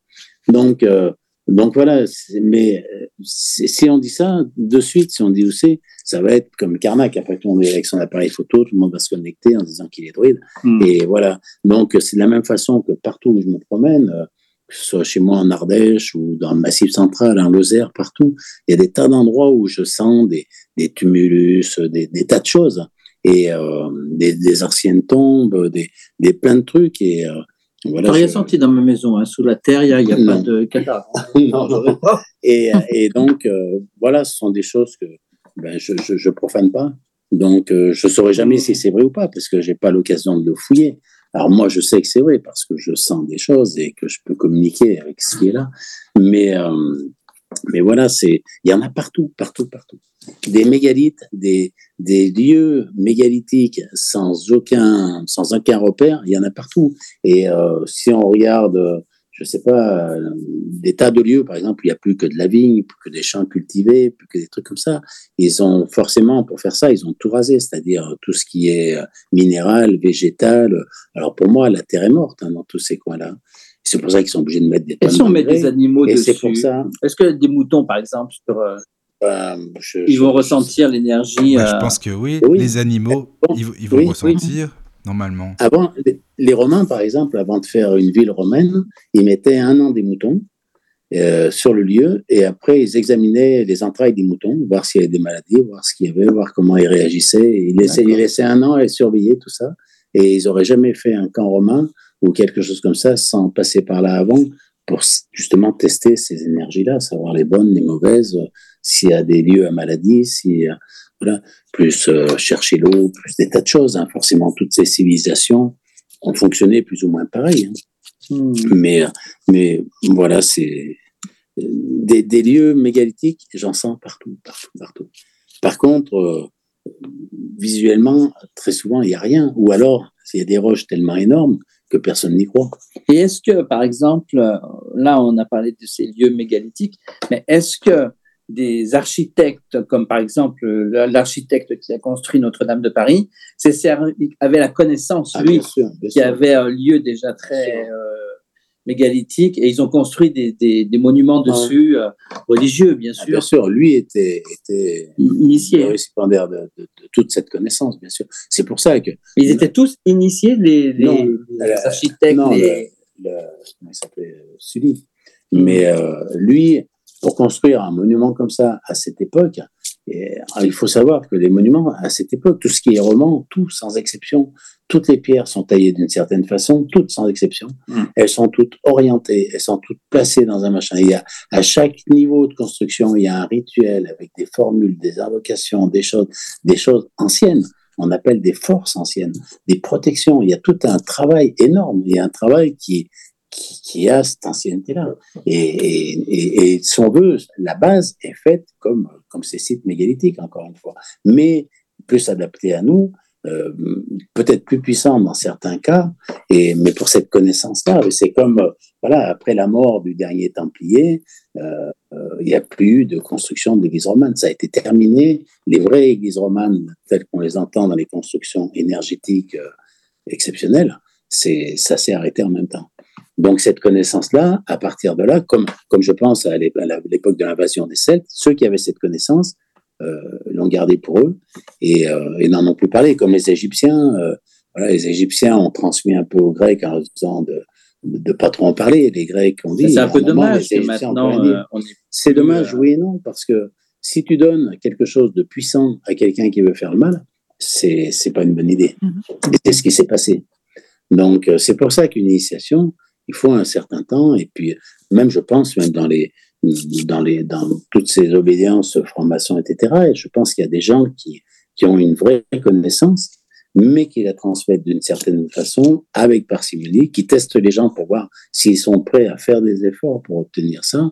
Et alors bon, je suis jamais allé dans un truc de formation, je suis pas franc-maçon et j'en sais rien, mais je suppose qu'à la base, il y en a quand même qui ont une connaissance, même si une grande majorité euh, fait ça pour d'autres raisons. Mais euh, C'est peut-être différent. Mais dans quelle église, par exemple, toi, Bernard ou euh, Jérôme, vous vous êtes senti vraiment bien Par exemple, quelle cathé- cathédrale ou église euh, vous vous sentiez apaisé, une bonne énergie? Bah, moi, c'était Notre-Dame de Paris et le Sacré-Cœur à Paris. Pour Ah, le. Sacré-Cœur aussi, oui. Saint-Prospect, non, Saint-Proté, Saint-Gervais, Saint-Proté. Saint-Gervais, Saint-Protais. Ah oui, Oui, et d'au- et d'autres églises, d'autres églises comme ça, ouais. d'autres lieux comme ça, mais qui sont des lieux en fait qui sont actifs. C'est des lieux où les divinités sont toujours là. Donc, Et euh, pourtant, Ah il oui. n'y a plus pas ça. oui, mais oui, mais il y a toujours des, des gens qui viennent à Notre-Dame. Il y a toujours des messes, des messes chantées. Ah oui, c'est il y a- ça. Il y avait, il y avait, Il y a toujours des gens qui venaient prier. C'est-à-dire, Oui. les, les divinités sont toujours présentes. Et Mm. c'est ce qui se passait avant dans toutes les églises. Et Oui, c'est oui. pour ça qu'avant, il y avait très certainement beaucoup moins de force du mal à l'intérieur des églises. Ouais.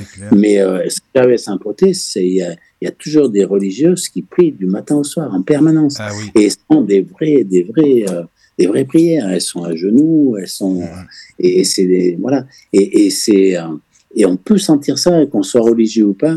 Si vous passez à Paris, allez voir, allez voir ça. La chapelle au fond à droite, vous allez rentrer, vous allez vous mettre devant. Déjà, vous devriez sentir qu'elle est vraiment différente énergétiquement du lieu, et elle est différente parce qu'avant c'était un site mégalithique. C'est facile à reconnaître. Il y a toujours des sœurs qui prient dans cet endroit. C'est une Oui. petite chapelle. Mais si vous asseyez devant en silence, essayez de ressentir ce qui se passe et vous allez sentir ce que c'est d'être sur un autre monde. De la même façon, comme j'avais expliqué, par exemple, si, si on veut faire partir un défunt, par exemple, quelqu'un qu'on a perdu, si vous mettez des musiques comme, comme l'Ave Maria ou certaines Ah oui. musiques de Chopin, comme oui. vous allez, vous allez avoir des sensations. Hum, La musique, on a beaucoup avec la musique des sensations qui nous traversent. Des, on est bien, on n'est pas bien, on a des frissons, on a des émotions, parce qu'il y a une énergie qui nous traverse et certaines musiques sont faites pour ça. Donc, on a parlé souvent dans nos émissions avec Jérôme de Hildegard de Bingen, Ah oui, oh là là, ça, moi j'aime beaucoup. Hein. qui, oui. voilà, qui a des musiques, elle, elle a, elle a des musiques qui nettoient les lieux, qui Ah nettoient oui. les gens. Elle a des musiques oui, qui ouvrent vrai. les portes, euh, les portes du plus haut monde. Elle a- Mais il y a des Voilà. endroits qui sont neutres. Je sais pas ce que vous en pensez. Par exemple, la cathédrale de Rouen, là où je suis, franchement, je sais pas si vous avez déjà visité, mais moi quand j'y vais, je, je, je ressens rien. dire. bien, Ouais, ni- c'est neutre, quoi. Et Caro aussi, on a ressenti la Ouais, même chose. ni bien ni mais- mal. Il doit y en avoir, heureusement. hein. Oui, oui, oui, bah, si vous y allez, franchement, Ouais. vous me direz, ça m'intéresse parce que nous, on ressent rien du tout dedans. Eh ben, on, on ira certainement et, et on verra. Mais après, encore une fois, pour moi, toutes les cathédrales, si je cherche, je vais sentir dessous un site mégalithique, donc un druide d'un certain âge et d'une certaine connaissance, d'une certaine puissance. Donc ça aussi, ça peut agir sur le lieu hein, et protéger le lieu. j'ai des gens euh, qui, chez qui j'ai travaillé, qui, voilà, j'ai senti qu'ils étaient sur des lieux mégalithiques. Je les ai présentés aux druides. Alors, quand je les présente aux druides, euh, eux, ils voient pas. Mais euh, je leur dis, faites comme si, présentez-vous, parlez-lui comme s'il était là, et vous allez voir qu'il va vous aider pour les plantes du jardin, pour plein de choses, pour protéger chez vous, pour garder une belle énergie. Et, et ça marche, et ça marche. Et les gens, souvent, ne reviennent pas. Hein. Mais et les gens, si on, si on leur disait déménage, ils diraient pas question, j'ai mon druide. Et, euh, et c'est comme ça. Et les gens, les gens qui veulent être connectés à ça peuvent se connecter à ça. Et après, il y a ceux qui veulent se connecter d'un coup, rapidement, vite fait, euh, avant d'aller voir l'apéro, de regarder la télé. Et voilà, faut que ça aille vite. Faut, ouais, bon, allez, ça va, je touche la pierre, j'ai pris toute l'énergie du lieu, je suis un être de lumière et je rentre chez moi. Et il y en a beaucoup qui sont comme ça, beaucoup trop. Et cela, ben, cela, c'est l'inverse qui se passe en fait pour eux mais ils le sentent pas. Et euh, une fois, je me rappelle, euh, tu te rappelles les, roches qui dansent au début là? Quand on était allé, donc j'avais amené Jérôme, peut-être tu connaissais, je me rappelle plus. Enfin, on était plusieurs personnes comme ça, et en même temps que nous est arrivé un groupe avec euh, quelqu'un qui disait voilà le lieu ici. Euh, alors ça s'appelle la Rochauffée. Alors bien sûr, il y a plein de fées. Euh, mettez-vous contre les pierres partout. Là. Alors les gens ils sont en position du lotus sur les pierres là. Et dit on est sur la radio du lotus. Hein. Oui, mais c'est la position du lotus. C'est beau, hein, c'est pas une offense. C'est ce que je pensais. Et, et, et, en leur disant, en leur disant voilà, ouvrez-vous au lieu, laissez venir tout ce qui vient et tout. Et moi j'avais senti dès qu'on était rentré qu'en fait il y avait plus de force du mal qu'il n'y avait plus de fées, il n'y avait plus rien. Et, moi, le premier truc que j'ai dit, c'est surtout, ne vous aurez pas au lieu. Quoi. Attendez que j'ai enlevé tout ce qu'il y a avant de le faire. Mais euh, par principe, les gens expliquent comme ça. Et par principe, les gens, si on leur dit ouvrez-vous au lieu, baissez toutes vos gardes, ben les gens le font. Et, euh, et c'est un peu. Et, ils confiance. Oui, mais trop, justement. Même, mais c'est toujours dit, même ce que je dis moi, il ne faut pas me faire confiance. Il faut tester. Il faut écouter, prendre ça comme une méthode et l'essayer et l'adapter à soi.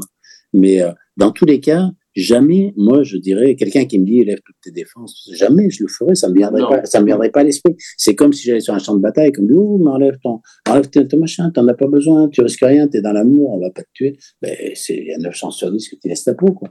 Ça marche comme ça. Et dans ce monde-là énergétique, c'est la même chose. Sauf qu'on est dans un monde où, euh, voilà, j'entends souvent, mais si on est dans l'amour, on risque rien. Euh, euh, le mal, ça n'existe pas. C'est parce que c'est une expérience. Voilà, j'entends ça. Moi, ça, euh, je, me dis, je, me dis qu'on est un peu sur notre planète, mais voilà, c'est comme ça. Hein, maintenant, je le sais, donc, je trouve ça dommage que les gens sentent pas vraiment les choses. Les gens veulent tous être quelque chose en énergétique, sont tous attirés par ça, mais très peu essaye vraiment de sentir les choses. Et, c'est ce qui est dommage, quoi. Et tout le monde veut aller très, très vite. Si on se forme, il faut que ce soit en deux week-ends. Euh, on est chaman en deux, trois week-ends. On est, voilà, tout ça, quoi. Et, et, euh, c'est ce qui fait que, que ce monde est, devient de chaos parce que, parce que les forces du mal sont de plus en plus puissantes. Quoi. Les enseignements, c'était sur des années, des vies. Sur une vie, sur une vie. Et, euh, Maintenant, c'est vrai qu'en une semaine. On Et après, voilà, comme je dis souvent, est en Afrique, euh, et vous allez dans un village, vous dites, euh, moi, je veux être marabout. Les gens, ils vont dire, mais ouais, on commence à trois ans, et c'est toute une vie. Et les gens, ils diraient, mais il n'y en a aucun dans le village qui veut être marabout. parce mm. que le marabout, il a une fonction, il doit soigner, il doit combattre le mal, il doit aller affronter comme, comme le chaman en Amérique du Sud, en Sibérie ou tout ça. les gens, ils se battent pas pour être chaman. Hein. C'est un enseignement on a des épreuves. Un pharaon, c'était pareil. Un pharaon avait des épreuves. Et s'il réussissait pas les épreuves, il mourait. Mais il devait passer les épreuves. Et euh, comme, les, comme les initiations, toujours en Afrique, hein, les gamins, ils ont 12 ans, ils doivent partir seuls, ils ont, ils ont tout un tas de choses à faire. Et soit ils réussissent, soit ils laissent leur peau. Et, la vraie initiation, c'est ça. Hein. Et, et c'était comme ça, même pour les chevaliers, même pour, pour tout le monde. Un roi de France, comme il était le roi de France, normalement, c'était Dieu qui le choisissait. Donc, aucun roi n'aurait pu être roi s'il n'était pas capable de soigner des gens, s'il n'était pas capable d'être médium, s'il n'était pas capable d'être plus puissant que tous les autres, puisqu'il est l'élu de Dieu. Et, euh, pour ça, il y a, alors, sauf à la fin, bien sûr, parce que comme chaque fois ce sont des humains, après tout se transforme, mais euh, au moins au départ, euh, personne n'aurait pu être roi sans avoir ces capacités. Et c'est pour ça que les, pharaons ou même les rois restaient en famille pour pour pas mélanger les gènes et garder ce qu'ils avaient quoi. Alors vu vu de notre époque, c'est toujours un petit peu un petit peu tendancieux de dire ouais, se marier avec son frère. Ça. Mais à l'époque, pour eux, c'était indispensable. Donc, euh, donc ce travail d'énergie, c'est un travail d'une vie, mais c'est un travail de patience et de, de raison. C'est-à-dire, il faut vraiment, euh, vraiment sentir la réalité des choses, sinon on y laisse notre peau. Laisser notre peau, ça veut dire euh, soit aller mal, donc c'est ce qui se passe souvent chez les gens qui m'appellent. Hein. Euh, il se passe des choses dans la maison où les gens vont de plus en plus mal, où il y a des blocages, plus personne dort, les enfants hurlent parce qu'ils voient des choses et qu'ils sont peur. Donc c'est tout ça que je traite. Et, tout ça, ben, c'est une réalité. Donc pour ces gens-là, c'est une réalité. Très souvent, ils comprennent pas pourquoi c'est comme ça. Mais quand c'est fini, pour eux, c'est pas la peine de leur dire si ça existe, si ça n'existe pas. Euh, ils ont compris qu'il y avait quelque chose. Et si ça se reproduit, ben, les gens le sentent d'eux-mêmes hein, et comprennent vite. Quoi. Donc, euh, donc voilà, l'énergétique, c'est bien. Et de vouloir sentir tout ça, c'est bien. Mais il faut pas faire une confiance absolue à celui qui, qui enseigne. Il faut, faut faire confiance absolue à, soi-même et à son ressenti. Donc, euh, donc voilà, tout le monde. Sur les mégalithes. Sur les mégalithes. Après, il y a plein de questions, Bernard, si tu veux. Vas-y, euh, vas-y. Bah, c'est Caro qui les a. On, a. on, a pas mal de questions d'avance. Donc, déjà, merci aux personnes qui nous les ont envoyées. Ah, c'est parti. Bah, déjà, moi j'en avais une, mais personnelle. mais après, ah, voilà. Vas-y. Euh, Jérôme, il surveille le chat en même temps, donc c'est bien. Oui, oui. Euh, est-ce qu'il y a certains sites comme ça mégalithiques qui ont été conçus, euh, construits de manière camouflée, exprès? Et camouflée bah, j'avais j'avais vu le site dont tu as parlé, la Cobercly, je ne sais plus la. Oui, mais caché de la vue en fait. Enfin, Comment m'exprimer Je pense pas que ça a été caché. Je pense qu'après, les sites ont été détruits, c'est pour ça qu'on ne les voit plus. Mais je pense pas. Alors, à l'origine, ils les cachaient surtout pas. Au contraire, il y avait des roches euh, gigantesques assemblées pour que tout le monde sache de loin qu'ils arrivaient sur un site comme ça. Donc, euh, je pense que c'était un lieu de rassemblement comme Stonehenge, par exemple. Mhm. Stonehenge est énorme et, et, était encore plus énorme à l'époque euh, pour que tout le monde sache que c'est Stonehenge et que tout le monde l'ait en vision. Le, un menhir de, comme euh, M. Locke Mariaker, là, le plus grand qu'on connaisse, c'était quand il était planté que tout le monde voit qui était là. Tout le monde savait qu'il était capable de mettre un menhir comme ça. Il n'y avait pas, euh, voilà, c'était forcément un dieu ou, ou, presque un dieu pour faire ça. Donc tout le monde savait qu'il était là. Et, donc euh, maintenant, avec la vision moderne, c'est, ben, il voulait montrer à quel point il est puissant. C'était pas ça du tout c'était montrer à quel point on pouvait venir le voir pour demander des choses difficiles, complexes, ou, ou pour des milliers de personnes. Il était capable de soigner des milliers de personnes en même temps. Et, euh, et donc, c'est pour ça que je pense pas que c'était caché. Et après, si ça, si ça a eu un jour été caché, c'était à partir du Moyen Âge où on n'avait plus le droit, ou à partir du début de la religion, quoi, où on n'avait plus le droit d'avoir du païen. Ah oui. Autrement, ça n'a pas d'intérêt. Une cathédrale est immense pour mm une église euh, très souvent est, est, en vue, en haut de, de quelque chose, c'est pour qu'on la voit, pour que les gens, les gens avant, c'était, c'était un repère pour eux, un repère important, un temple, un temple, l'acropole, c'est, c'est pour que tout le monde le voit. Euh, c'est donc caché, je pense pas. D'accord. Alors une question de Marie qui demande, on dit qu'il cacherait des trésors, d'où vient cette légende? Je sais pas, euh, je sais pas parce que j'ai pas connaissance qu'on ait trouvé des trésors. Alors après, tout dépend de ce qu'on appelle des trésors. Ce qu'on trouve en trésor, c'est souvent des haches de pierre, ça peut être des bijoux, ça peut être euh, des, pierres précieuses, des choses comme ça qu'ils échangeaient au cours de commerce ou alors avec lesquelles ils étaient payés pour leur travail. Mais euh, donc c'est un trésor pour nous, mais euh, c'est pas un trésor au sens euh, que c'était fait pour cacher un trésor. Et c'est pour ça que énormément de dolmens, notamment, ont été détruits parce que tout le monde pensait qu'ils cachaient des trésors.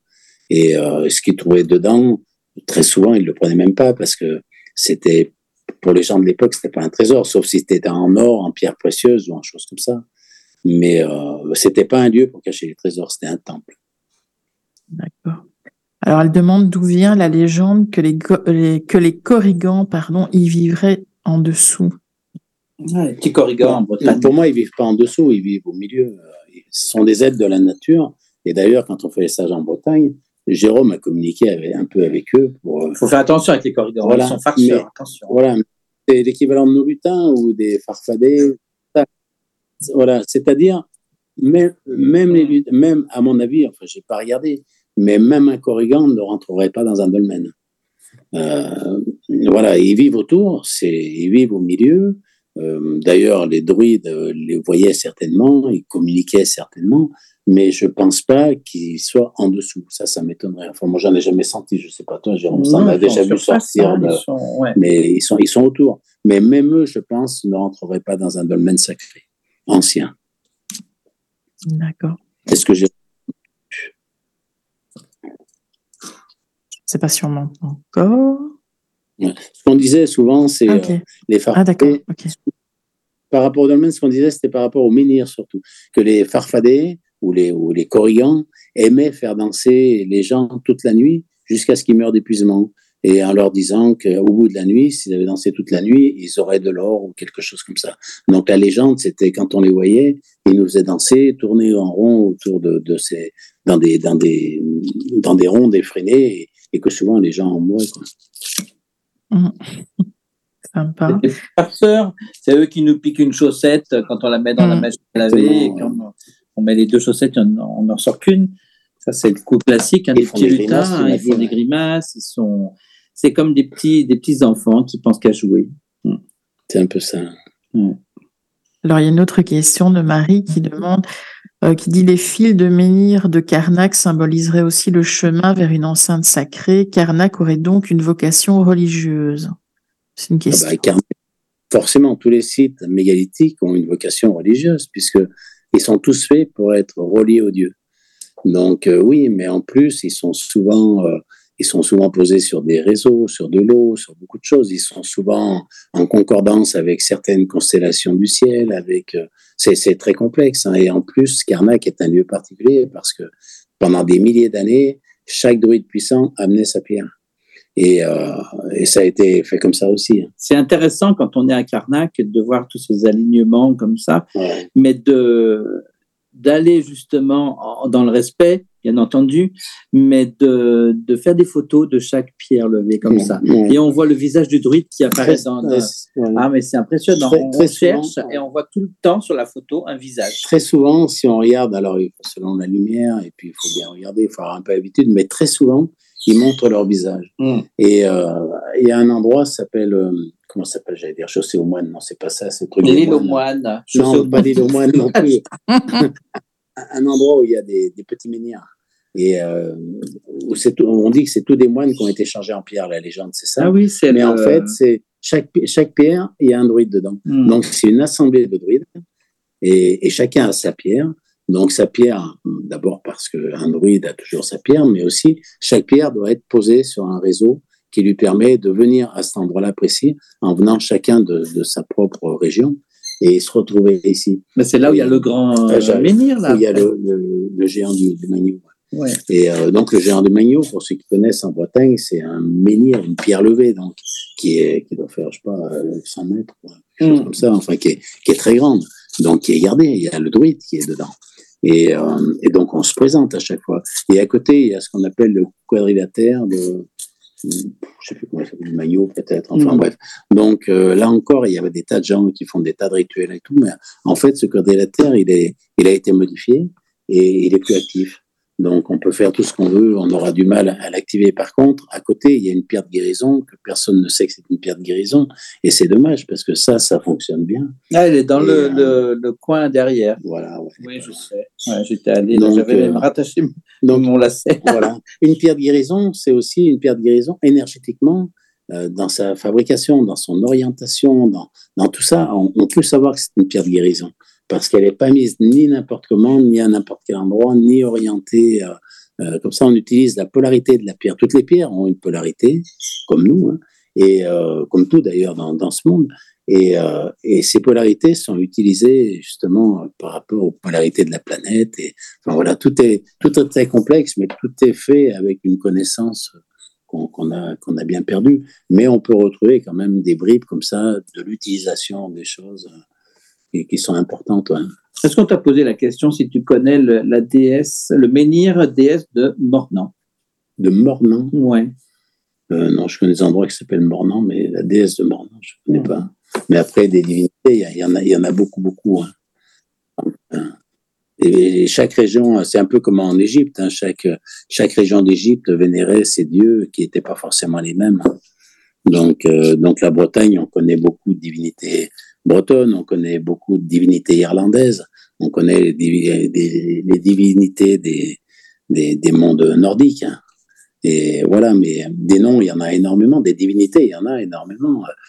C'est en Inde ou, en Sri, au Sri Lanka qu'on appelle le pays des, des milieux, je crois. Donc il y en a beaucoup, beaucoup, beaucoup. Donc ce sont des civilisations. Souvent les dieux, ce qu'on appelait des dieux, il y a des dieux, mais euh, beaucoup de dieux sont des civilisations beaucoup plus avancées que nous, c'est-à-dire qui ont des pouvoirs et des connaissances supérieures. Donc, euh, donc il y en a eu tout le temps partout. Quoi. Mais après, voilà, Mornan, je ne connais pas. Il y a une autre question sur le site de Robert qui demande comment activer une pierre d'activation. Une ah pierre d'activation, c'est ce que je disais. Une pierre Normalement, quand on rentre sur un site, très souvent, euh, donc le site nous connaît. Tout ce qui est sur le site nous connaît, nous entend, nous sent. C'est ce qu'on. Quand on part de chez nous, déjà, s'il y a, s'il y a des, esprits de nature, s'il y a un druide là où on va, déjà rien que d'avoir pensé au site, on les a connectés. Ils savent qu'on arrive. Après, sur chaque site, sur chaque site, il y a un lieu, il y a une pierre d'activation du site. Par exemple, euh, très souvent, quand on entre, euh, alors des fois, il y, a, deux arbres. Quand on passe au milieu dans une forêt, on sent que c'est une porte. Mais très souvent, il y a une grosse roche sur un côté. Et euh, si on y fait attention, on va la sentir différente des autres. Et là, on met la main dessus. Et à partir de là, notre vibration rentre dans la pierre, circule dans la pierre. À travers la pierre, va circuler dans tout le site. Et à partir de là, tout le monde sait qui on est. Mais tout le monde sait qu'on est rentré en conscience en se présentant. C'est comme la sonnette. Donc, euh, donc ces pierres, elles sont sur tous les sites, mais pas à un endroit précis. C'est souvent quand même à l'entrée du site et, euh, et, les entrées de sites, les chemins sont souvent les mêmes depuis, depuis bien longtemps. Quoi. Mais euh, il y a déjà l'entrée du site avec une pierre, on se présente et on referme la porte en remettant la main sur la pierre. Donc même sur des sites pas très étendus mais anciens, c'est comme ça. C'est une façon de se présenter au lieu, au gardien du lieu, et c'est une façon de se présenter en quelque sorte en disant je suis un peu initié. Donc, euh, il sait déjà qu'on rentre en conscience. Euh, L'esprit qui est là sait qu'on sait présenter. Il y a une main particulière euh, une, Non. Une position, les doigts bien écartés Non, c'est surtout euh, sentir que, sentir que la, la, pierre nous, nous sent. C'est-à-dire, on se présente, c'est comme si c'était une sonnette. Mmh. Donc, c'est la même façon que si on appuyait sur une. C'est pas la peine de rester, de rester trois minutes. Hein. On pose la main quelques secondes avec la volonté en même temps. Oui, c'est ce que j'allais dire. C'est la pensée, c'est voilà. la volonté. C'est comme ça quand je rentre, quand je sens oui. la pierre. Et des fois, même si je suis pas sûr que j'ai une pierre, je le fais quand même à une grosse pierre. Et je dis voilà, oui, je suis pas sûr que pas là, mais euh, voilà, en fait, euh, euh, voilà, je me présente, je viens ici, je vais rien prendre, rien changer. Je vais essayer de pas vous déranger. Essayez de vous faire sentir. Faites-moi sentir ce qu'il y a sur le lieu. Voilà, je rentre un peu comme ça, en conscience. Mais c'est comme quand j'apprends dans, dans, les formations qu'on fait, là, un peu, j'apprends aux gens à travailler avec des arbres. Donc, beaucoup de gens, ils travaillent avec un arbre, c'est-à-dire ils vont vers l'arbre, ils prennent l'arbre dans les bras et ils disent, ouais, donne-moi ton énergie. Et, et, ça, un arbre, il n'aime pas. Parce que euh, l'arbre, il est comme nous. C'est comme si on était dans la rue et que quelqu'un vient vers nous, nous prend dans ses bras. Je te trouve trop beau, donne-moi ton énergie. Euh, voilà, je veux rester avec toi. Mais te prendre euh, un retour. On, ouais, voilà. Non, mais on okay. Alors qu'on rentre dans l'énergie d'un arbre, comme on rentre dans une maison, même chez des amis. C'est-à-dire, il faut se présenter, il faut sonner, il faut trouver la porte. On rentre pas chez nos amis ni à travers les murs, ni par les fenêtres. Donc, il faut sentir où est la porte. Il faut passer les portes, attendre qu'on nous ouvre la porte. Il faut sentir toutes les portes successives jusqu'à ce qu'on soit au cœur de la maison, donc contre l'arbre lui-même. Et après, il faut bien ressortir en enlevant toute notre énergie, en refermant toutes les portes. Enfin, c'est un vrai travail. Et, euh, et quand on fait ça, alors les arbres savent qu'on vient avec respect. Encore une fois, qu'on est un peu initié et les arbres nous acceptent. Et un arbre peut travailler et soigner les gens euh, sans aucun problème. Et un arbre, et encore une fois, est plus intelligent que nous. Un arbre, euh, les arbres discutent entre eux sans aucun problème, à travers euh, toute la mycorhize, à travers tout le sol. Euh, pour eux, euh, voilà, ils, communiquent avec eux et certainement aussi avec les animaux et plein de choses. Nous, on n'entend rien, on comprend rien et c'est beaucoup plus compliqué. Donc, donc parfois ils nous font des signes, comme je disais, par exemple en frottant des branches ou voilà, en faisant tomber des branches pour dire attends passe pas là parce que ça me plaît pas. Des choses comme ça, quoi.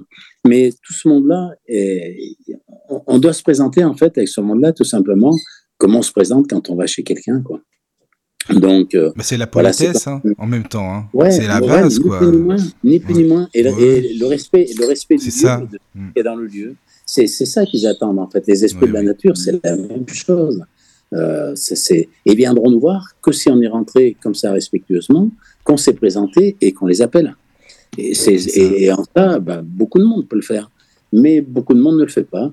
Donc, euh, donc, donc voilà, c'est c'est comme ça, mais il n'y a rien d'extraordinaire à, entrer en communication avec ce monde-là. Si on rentre comme ça, euh, c'est ce que j'explique avec les arbres. Par exemple, on cherche la porte pour entrer dans l'arbre. Si on la sent pas, l'arbre il va pas se moquer de nous. Si on pense que la porte elle est à côté parce qu'on n'est pas sûr ou quoi que ce soit, il va déplacer la porte de façon à nous accepter. Si on s'est présenté, si on a dit qu'on voulait apprendre, et on a expliqué tout ça, l'arbre il va s'adapter à nous. C'est pas un monde qui punit, c'est un monde qui nous aide. Et, ce monde-là, alors les druides, c'est différent parce que les druides sont des initiés, des initiés reliés à des divinités, au sacré, à beaucoup de choses. Et eux, bah, c'est comme euh, dans un monastère, on accepte bien quelques touristes, mais pas tout le temps et pas n'importe où et pas n'importe quand. Voilà, c'est comme ça. Mais si quelqu'un rentre, ils vont pas forcément le mettre à la porte comme ça. Euh, si c'est quelqu'un qui est rentré euh, sans, vouloir faire de mal ou par inadvertance ou voilà quoi. Et, ce monde-là est pareil. Sauf qu'il ne faut jamais perdre de vue que c'est un lieu sacré. C'est un lieu euh, qui est ultra millénaire. Et c'est un lieu qui peut être aussi habité par des forces très mauvaises, très puissantes, qui sont là pour se nourrir du lieu. Et en plus, bon, j'ai pas abordé, mais il y a aussi des tas de choses qui vivent là, des choses qui sont ce qu'on appelle, par exemple, des vieilles forces, c'est-à-dire des forces de la Terre, qui ont l'âge de la Terre, qui sont extrêmement puissantes et qui aiment pas plus que les autres qu'on rentre sur leur territoire. Donc eux, ils sont souvent dans des lieux comme ça, tous ces sites mégalithiques, parce que je ne sais pas si, si ces forces-là sont là pour se nourrir de tout ce qui a été fait dans le site, ou si le site a été mis parce qu'il y avait cette force-là. Mais en tout cas, ils n'étaient pas idiots. Ils mettaient trois pierres de façon très précise, de façon à ce que cette vieille force ne vienne pas sur eux. Et ils respectaient ça. Par contre, ils se mettaient là aussi avec la vieille force, parce que si quelqu'un venait envahir le site, la vieille force allait s'en occuper. Une vieille force, c'est, c'est un peu comme une pieuvre, mais la tête aurait la taille d'un arbre, quoi.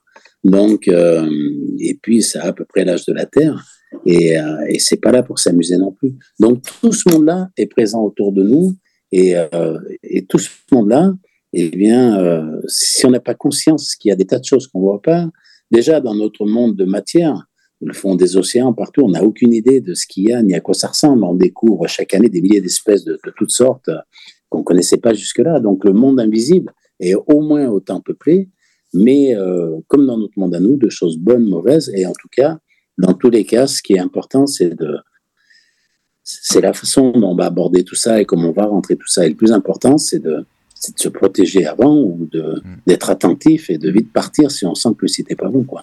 Et qu'est-ce que tu penses, Bernard? Tu sais, il y a des endroits, par exemple, où on dit que les bateaux qui vont à tel endroit, ils se perdent. Enfin, ils sont invisibles, on les voit plus. C'est comme s'ils étaient dans une autre dimension. Enfin, tu vois, des endroits sur la planète. Ça. Oui. ça, ça peut arriver. Ça nous arrive aussi. C'est des, je pense un peu des trous dans l'espace-temps. Et ça peut nous arriver, des fois, on cherche un truc chez nous, des clés, un truc qu'on retrouve jamais. Et un jour, on les retrouve sur la table. Elles étaient sur la table, elles ont disparu un moment, et un jour, on rentre et elles sont à nouveau là. Et on ne sait pas pourquoi. Et ça, ça je l'ai déjà constaté, ça arrive. Alors, l'explication, je ne l'ai pas trop, mais, euh, mais je l'ai déjà constaté. Donc, pourquoi pas un bateau? C'est L'espace-temps, et comme j'expliquais avec la théorie des cordes, les, les mondes sont, sont, tous présents en même temps, se chevauchent, se touchent. Il y a des périodes, par exemple, c'est ce qui se passe, les solstices, les équinoxes, sont des périodes où les mondes sont très très proches. Les, la, fête des morts, c'est euh, en novembre, c'est parce que le monde des morts et des vivants, c'est là où les deux mondes sont les plus proches. Ah oui, c'est ça. Euh, oui, c'est vrai. Voilà, Les, les, pleines lunes, les nouvelles lunes, c'est là où souvent les gens dorment mal, vont mal, ça accentue, c'est là où certaines énergies sont plus puissantes. Voilà, tout ça, tout, tout ça, c'est à prendre en compte aussi. Quoi. Mais euh, après, voilà, il y a des tas de choses sûrement bah, de toute façon, au niveau des, des, lieux, il y a des lieux comme ça où il y a des portes. Euh, je sais que moi, qui, qui, suis né en Savoie, euh, il y a des, des endroits où euh, les gens euh, passaient notamment vers une voie ferrée. Tu passes à pied et il y a des gens qui ont disparu. On n'a jamais Il y en- il y en a retrouvé. encore. hein. Ils sont passés dans d'autres plans. C'est des disparitions inquiétantes au début, puis après on les retrouve jamais. C'est aussi ce qui s'était passé dans le triangle des Bermudes. C'est oui. Ce que je pensais justement à des endroits comme ça. Et selon vous, voilà, c'est ça, c'est du- c'est une autre dimension en fait. C'est ça, c'est un endroit. Voilà, euh, pour moi, le triangle de la Burle et euh, les triangles des Bermudes, pour moi, ça, c'est extraterrestre. Donc, Ah, tu euh, penses? Ah oui, j'en suis sûr même. hein. Ah, d'accord. Et, et, et là, ce sont des civilisations comme nous, mortelles, euh, Oui, de oui, matière, dans- qui ont une technologie avec euh, un million d'a- d'a- d'années d'avance sur nous. quoi. Donc, ils peuvent se rendre invisibles et ils sont, ils sont autour de nous sans qu'on le sache. euh, voilà. Et, euh, mais je pense que ça a toujours été et, euh, et c'est comme ça. Et voilà, la majorité de nous, ils s'en fichent. En fait. Euh, c'est- enfin, c'est ce que je pense. hein. Non, non, mais c'est intéressant ce que Attention, tu dis parce nous, que. euh, je- Vas-y, Jérôme, ouais. nous, Dromardèche, on est dans une région, euh, bah, on n'est pas Le- très loin du triangle de la Burle. Burle, ouais. Et moi, l'autre soir, vois, je t'ai montré une photo que j'ai faite du ciel parce que je voyais un Ouais. nuage en forme de chien. Et ben à côté du nuage, j'ai comme un espèce de tic-tac blanc, un, un- un tube comme ça dans le ciel. Ah, ouais, ouais, ça. Et Triangle de la Burle, vous regarderez euh, sur, sur Internet, mais il y a eu plus d'avions qui ont disparu dans le Triangle de la Burle, c'est entre le Puy, euh, l'Ardèche, euh, la Haute-Loire, tout ce secteur. Il y a plus d'avions qui ont disparu là-bas que dans le Triangle des Bermudes. Ah oui. Et, ou qui, se- qui ont disparu carrément, qu'on n'a jamais retrouvés, ou alors qui se sont scratchés.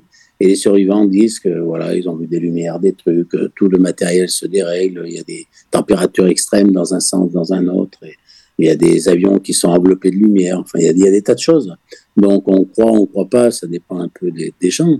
Mais il n'empêche qu'au nombre d'avions qui soient tombés ou qui soient qui est disparu, il y en a plus dans le triangle de la Burle en Ardèche qui est Ah assez oui. limité hein, euh, que, que dans les Bermudes. Moi, j'aimerais faire une émission, tu vois, Bernard, là-dessus. Ouais, mais C'est trop vrai, dangereux. ça. Sur... Ça Mais qu'on aille sur. Ouais, mais c'est Oui. trop, trop dangereux. C'est trop dangereux. Mais comme ça, on a Michael en Oui, mais ligne. et puis Attends, c'est ce que j'allais dire? Parce que si on vous retrouve plus après, on est bien embêté. Donc, faut rester en ligne. on laisse un témoignage. Mais comme moi ça. tout à l'heure, à mon avis, c'est Comme ça. toi. En fait, Caroline, elle s'est perdue tout à l'heure. Je pense que c'est ça. Il y en a des émissions comme. euh, il y a une série à la télé qui passait, c'était La ferme de. euh, comment ça s'appelle hein, Aux États-Unis, là-bas, une ferme où on y retrouvait les vaches. euh, euh, et elles étaient amputées, mais il n'y avait pas une trace de sang, il n'y avait rien du tout. Et, et il y a des scientifiques là, qui ont fait, il y a même maintenant la NASA qui a fait des recherches. Ils pensent que c'est un site euh, extraterrestre. Ils ont des caméras, ils ont filmé des tas, des tas de choses, hein, des tas d'ovnis, des lumières, des tas de trucs, mais très précisément, très nettement. Et euh, il y a des endroits, ils ont des, des, des champs, des champs magnétiques, des, des radiations, des trucs qui n'existent pas sur la Terre, mais ils voient rien. Jamais ils arrivent à entrer en contact avec ça. Et euh, par contre, ils ont, ils ont mille preuves de l'existence de ça. Euh, Skinwalker, je crois, la ferme du Skinwalker. Ah oui, je connais. Skinwalker, c'est euh, pour les Indiens, c'est euh, c'est un homme qui peut se transformer un peu, c'est un peu le loup-garou, quoi, je dirais. Et, euh, et c'est une malédiction qui fait qu'il y a ça là-bas. Enfin, il y a beaucoup de légendes, mais c'est une terre de légendes, mais c'est une terre de ancienne, de savoir aussi. Mais euh, donc, ils font des recherches. Ils savent, tout le monde sait. Même la NASA, même les États-Unis, tout le monde fait des recherches là-bas. Ils n'arrivent pas à trouver un seul, un- à en voir un seul, ni à avoir une seule vraie preuve. Ils ont que des perturbations qu'ils comprennent pas. Et, et ça, ben, c'est lié à des choses extraterrestres, mais ces choses-là sont extrêmement dangereuses. Donc, c'est en ça que moi, j'ai pas envie de faire des Ouais. contacts avec parce que, parce que c'est, ça fait Surtout, partie. surtout moi, ça- moi j'avais déjà eu un contact Ouais, mon puis- bureau. non, Ah mais, ouais, en plus, c'est des, c'est des, civilisations.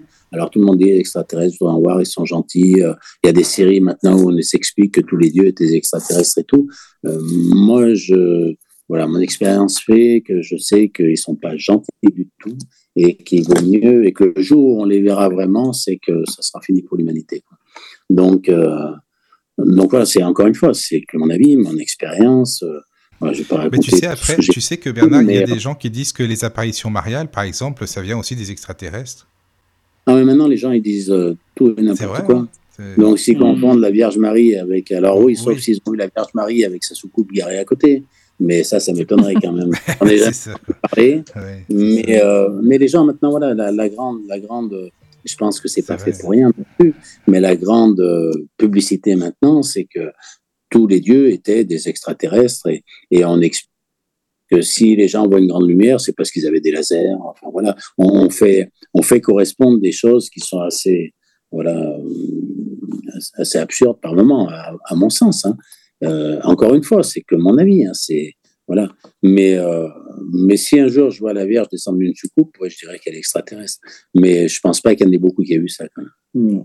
La différence entre les extraterrestres et, et, ces forces-là, même les autres mondes, j'ai déjà senti des, quand on ouvre des portes sur d'autres mondes, ça veut dire qu'on est en contact avec ces forces-là. Ça veut dire qu'elles nous ont acceptés.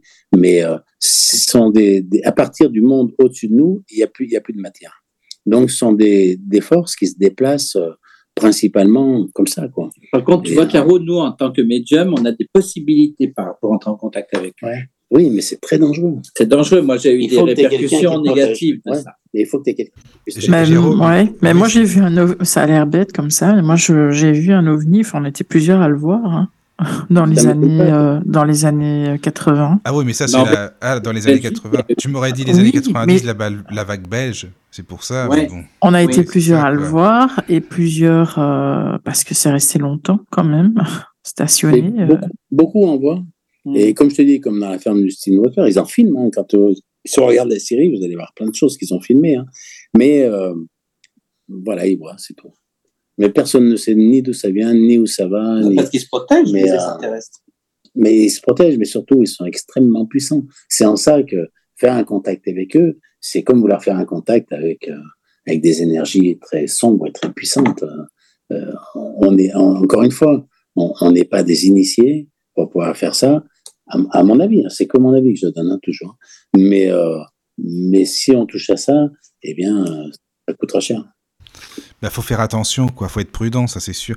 Moi, ce que je propose, Jérôme et Caro, vous allez nous en faire des expériences. Vous allez voir, ça va pas être, euh, vous allez pas être déçus. des rats de laboratoire. Allez, des rats de laboratoire. non, mais après, on peut, en, on peut en appeler. Mais moi, j'en ai eu une. Tu en as déjà. Tu te rappelles, moi, quand on a appelé déjà. Qui mais sont, oui. Et celle qui est venue dans mon bureau, euh, là. Oui. J'en ai une qui était venue mais, dans non, mon bureau. Ça, mais... je crois moyennement. Mais bah, après, t'as pas confiance en moi. Si, j'ai confiance en toi. mais, en, en, elle, beaucoup moins. mais ce, elle, ce était, dire... elle, était, en chair et en os. Hein, je oui, je le sais. Mm. Ce que je veux dire, c'est que je suis persuadé, et j'en ai senti, qu'il y a des, des humains qui ne sont pas que humains. Et, euh, mm -hmm. et c'est une réalité. Il y a beaucoup de choses. Mais euh, ce sont des choses qui sont tellement puissantes que c'est difficile de, de, de, se dire, bah, ils sont super contents, ils attendent que ça de nous parler. Quoi. Mm. Donc, euh, s'ils sont là, c'est qu'ils ont des raisons d'être là et qui ne sont pas forcément des raisons qui sont bonnes pour nous. Moi, celle que j'ai eu le contact dans mon bureau, elle, elle, elle doit revenir parce que je dois lui donner, dire quelque chose. Elle reviendra pas. Et elle, elle doit revenir. Elle m'a dit qu'elle reviendrait. On verra bien. Tu, tu, as, tu, as, senti quoi comme énergie particulière? De, ben, de peur, moi surtout. J'ai eu peur. Ah oui?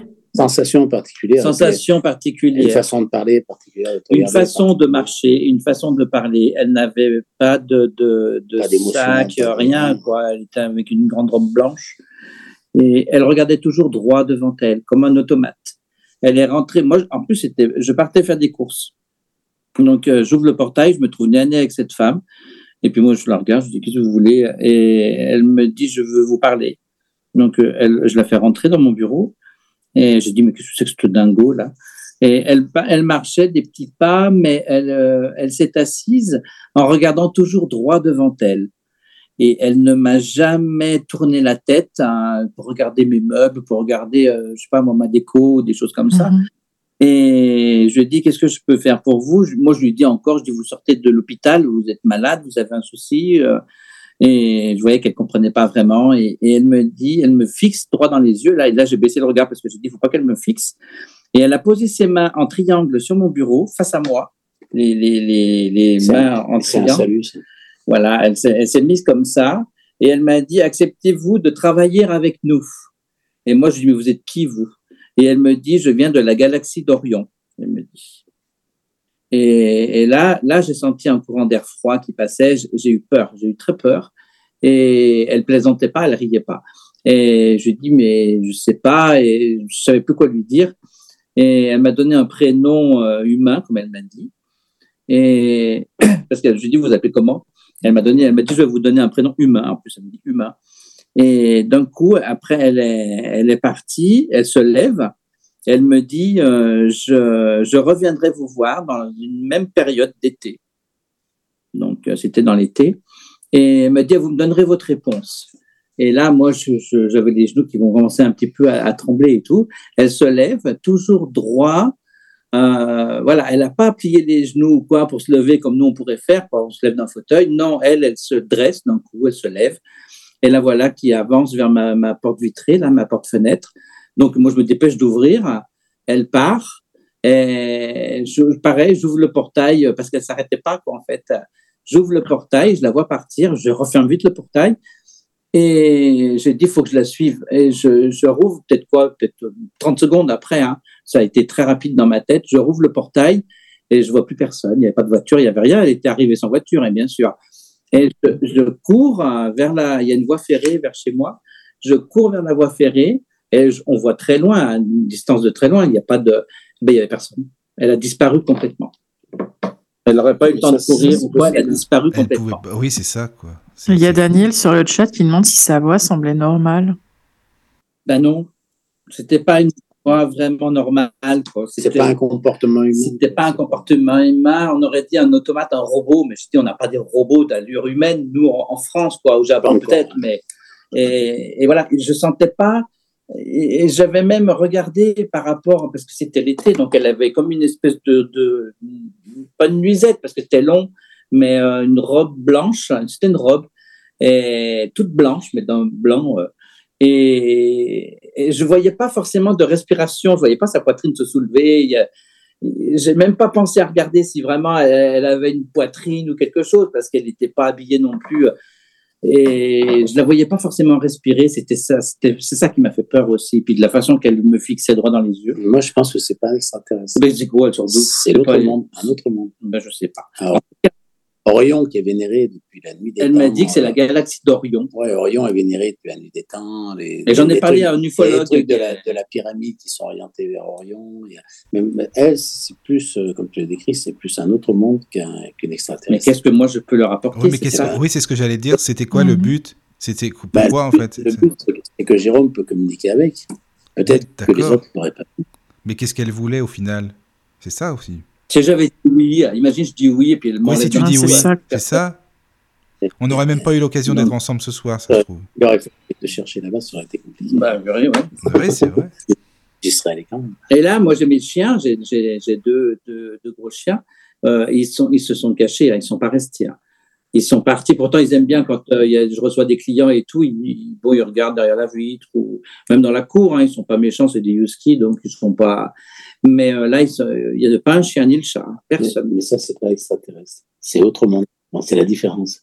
C'est que n'allais pas lui poser des questions. Non, moi, je... mais mais ça veut dire que pour se déplacer, elle n'avait pas une soucoupe garée devant ta porte. Elle n'a pas besoin de ça. Mais pour moi, quand elle est partie, elle a disparu. Voilà, c'est ça. Elle s'est euh, évaporée. Elle se, matérialise, elle se dématérialise. Un, extraterrestre, il peut faire ça, mais avec, avec du matériel et avec de la technologie. Hmm. Alors qu'elle, c'est pas de la technologie, c'est de la, c'est de la lumière, c'est de l'énergie qui prend une apparence. C'est ce que faisaient les dieux. Ils prenaient l'apparence qu'ils voulaient. C'est ce que, ce que faisait Zeus. Il apparaissait dans un coin. C'est plus de cet ordre-là. Alors elle, ça a été euh, bon, j'ai eu peur, mais j'ai pas, j'ai pas eu de, d'agression. Une autre fois, j'ai eu une agression par rapport à, là c'était extraterrestre. J'étais en train de lire un soir un livre sur les, les gens qui ont été enlevés par des soucoupes au Nouveau-Mexique. Et je l'avais dit, ça peut-être non. Non, non. Non, t'en avais pas parlé. Les abductés, oui, qui ont été, oui, c'est ça. Ouais. Mais t'en avais pas parlé, non, non. Donc, euh, je, je, lisais ce livre et moi, c'est vrai que, bon, comme beaucoup, hein, quand euh, il y a un livre qui me plaît, euh, je, je, reste dedans tout le temps. Ça peut durer toute la nuit s'il faut. Mais j'étais en train de lire ce livre et à l'extérieur, chez moi, j'ai une grande volière avec les perroquets dedans, des gros, des grosses perruches perroquets. Et donc la nuit, bah, ils dorment. Et là, je les entendais chanter. J'ai dit, mais c'est pas possible. Il fait nuit, c'est en pleine nuit. Donc, j'ouvre mon volet et là, une lumière qui éclairait toute ma maison et je suis mitoyen avec mon voisin. Lui était dans le noir et moi, j'étais éclairé. Et je dis, mais qu'est-ce que c'est que ça? Et bon, bah, forcément, je suis pas non plus euh, neuneux. J'ai dit, euh, euh, je suis en train de lire un livre là-dessus. Donc, euh, on arrête tout. C'est bon, je referme mon volet. Et je dis, bah, les oiseaux, ils vont bien se calmer. Et j'ai rangé le livre, je me suis couché, quoi, donc j'ai pas beaucoup dormi. Et le matin, quand je me suis relevé, eh ben, les, deux, les deux grosses perruches étaient mortes, brûlées, euh, complètement brûlées au fond de la cage. Donc là, c'était pas très amical. Ça, hein. C'est pas. Ça craint la vie de médium. Hein. C'était. si c'est ça la vie de médium, les amis. Euh, bon bah voilà quoi, c'est super. Ça les attire parce qu'ils cherchent du monde pour communiquer. oui, mais voilà, tu as raison. Il faut bien trouver. des enfants qui les voient ou les médiums. Mais ouais, mais c'était un but négatif là quand même parce qu'ils sont pas, ils n'ont pas été cool. Non, c'est euh, pas cool, c'est ce que je t'ai. Mais moi, j'aurais rien fait à part lire un livre. Jérôme, mais, non, tu, les as pas embêtés. quoi, soit une aide, soit un danger. Ouais. Un médium, c'est soit une aide, soit un danger pour eux. Ah, c'est comme toi, tu vois l'invisible. Caroline, si Caroline les voit, pour eux, c'est un danger, puisque les humains ne peuvent pas les voir. Mais euh, et en même temps, si tu les vois, peut-être que tu peux, tu peux les servir. Et peut-être qu'ils veulent te cloner pour arriver à être comme toi. Oh ben non. Hein. Oh là là. c'est super. C'est un peu. dans la tête. Hein. Ouais, non, mais ça fait déjà d'usurpateur, je veux pas être clone. Eh, mais c'est vrai en plus. ah oui, en plus. Ah, en plus, ça ferait. Oui, c'est ça. Quoi. Ça serait le pire. Ah, Caroline, par exemple, Caroline, déjà, si tu es médium, petite, tu devais voir encore plus que les autres. Tu n'as pas vu un peu des choses euh, des faits, des, tout ça, même petite, tu ne le voyais pas? Mais hum, moi, j'avais la sensation que je voyais des, bah déjà, je je sais pas comment les appeler, moi, les, des lutins ou autres, mais qui passaient dans, même dans ma maison, mais à une vitesse, mais euh, de dingue. Ouais. Et comme moi, je voyais des défunts, moi, j'ai toujours été, euh, enfin, je vais pas dire rationnel, parce que quand on voit des défunts, ils sont rationnels, mais, mais pour moi, j'ai toujours essayé de, de, me dire, ben voilà, ce sont des défunts. Peut-être que tu as refusé ça aussi. Peut-être que tu as refusé euh, par peur de voir plus. Hmm. Peut-être. J'avais déjà assez avec les défunts, moi. Ouais, mais tu sais, moi, je, travaille beaucoup sur des gens euh, qui, qui, ont des enfants, qui perçoivent des choses. Et j'ai remarqué beaucoup, mais vraiment beaucoup, que ceux qui, qui refusent tout ça absolument et qui ne croient pas à tout ça, je ne veux pas en entendre parler de ça, et quand on discute avec eux, sont toujours des gens, ou quand on discute avec leurs parents, qui étaient terrifiés la nuit chez eux, qui voulaient la lumière, qui voyaient plein de choses. Vrai, souvent. Et les gens, ils disent, ah oui, c'est vrai maintenant. Ah oui, c'est vrai. Quand, avec quand on discute avec les parents, alors les gens avec qui on peut discuter de ça, hein, ils disent, moi, j'y crois pas, des conneries et tout. Et dès quand tu étais petit, que tu voyais ci, que tu voyais ça. Ah ouais, c'est vrai. Et finalement, ils ont enfoui ça tellement profond, tellement ils avaient peur, qu'ils en sont arrivés à un point où je ne veux plus voir. Et il y a plein de gens qui, qui savent, qui voient des choses, mais qui refusent totalement et qui, qui nient même ce qu'ils sentent et, à, cause de, à cause de ça. Donc, c'est possible que toi aussi, tu aies eu peur parce que tu as vu trop de choses. Et ben moi, j'ai jamais eu peur. Oui, mais euh, j'ai jamais eu peur, mais au niveau des fins, etc. Mais là, quand tu me parles d'extraterrestres, enfin, voilà. Ah, je n'ai pas encore été en contact avec eux. On maîtrise pas ça parce que.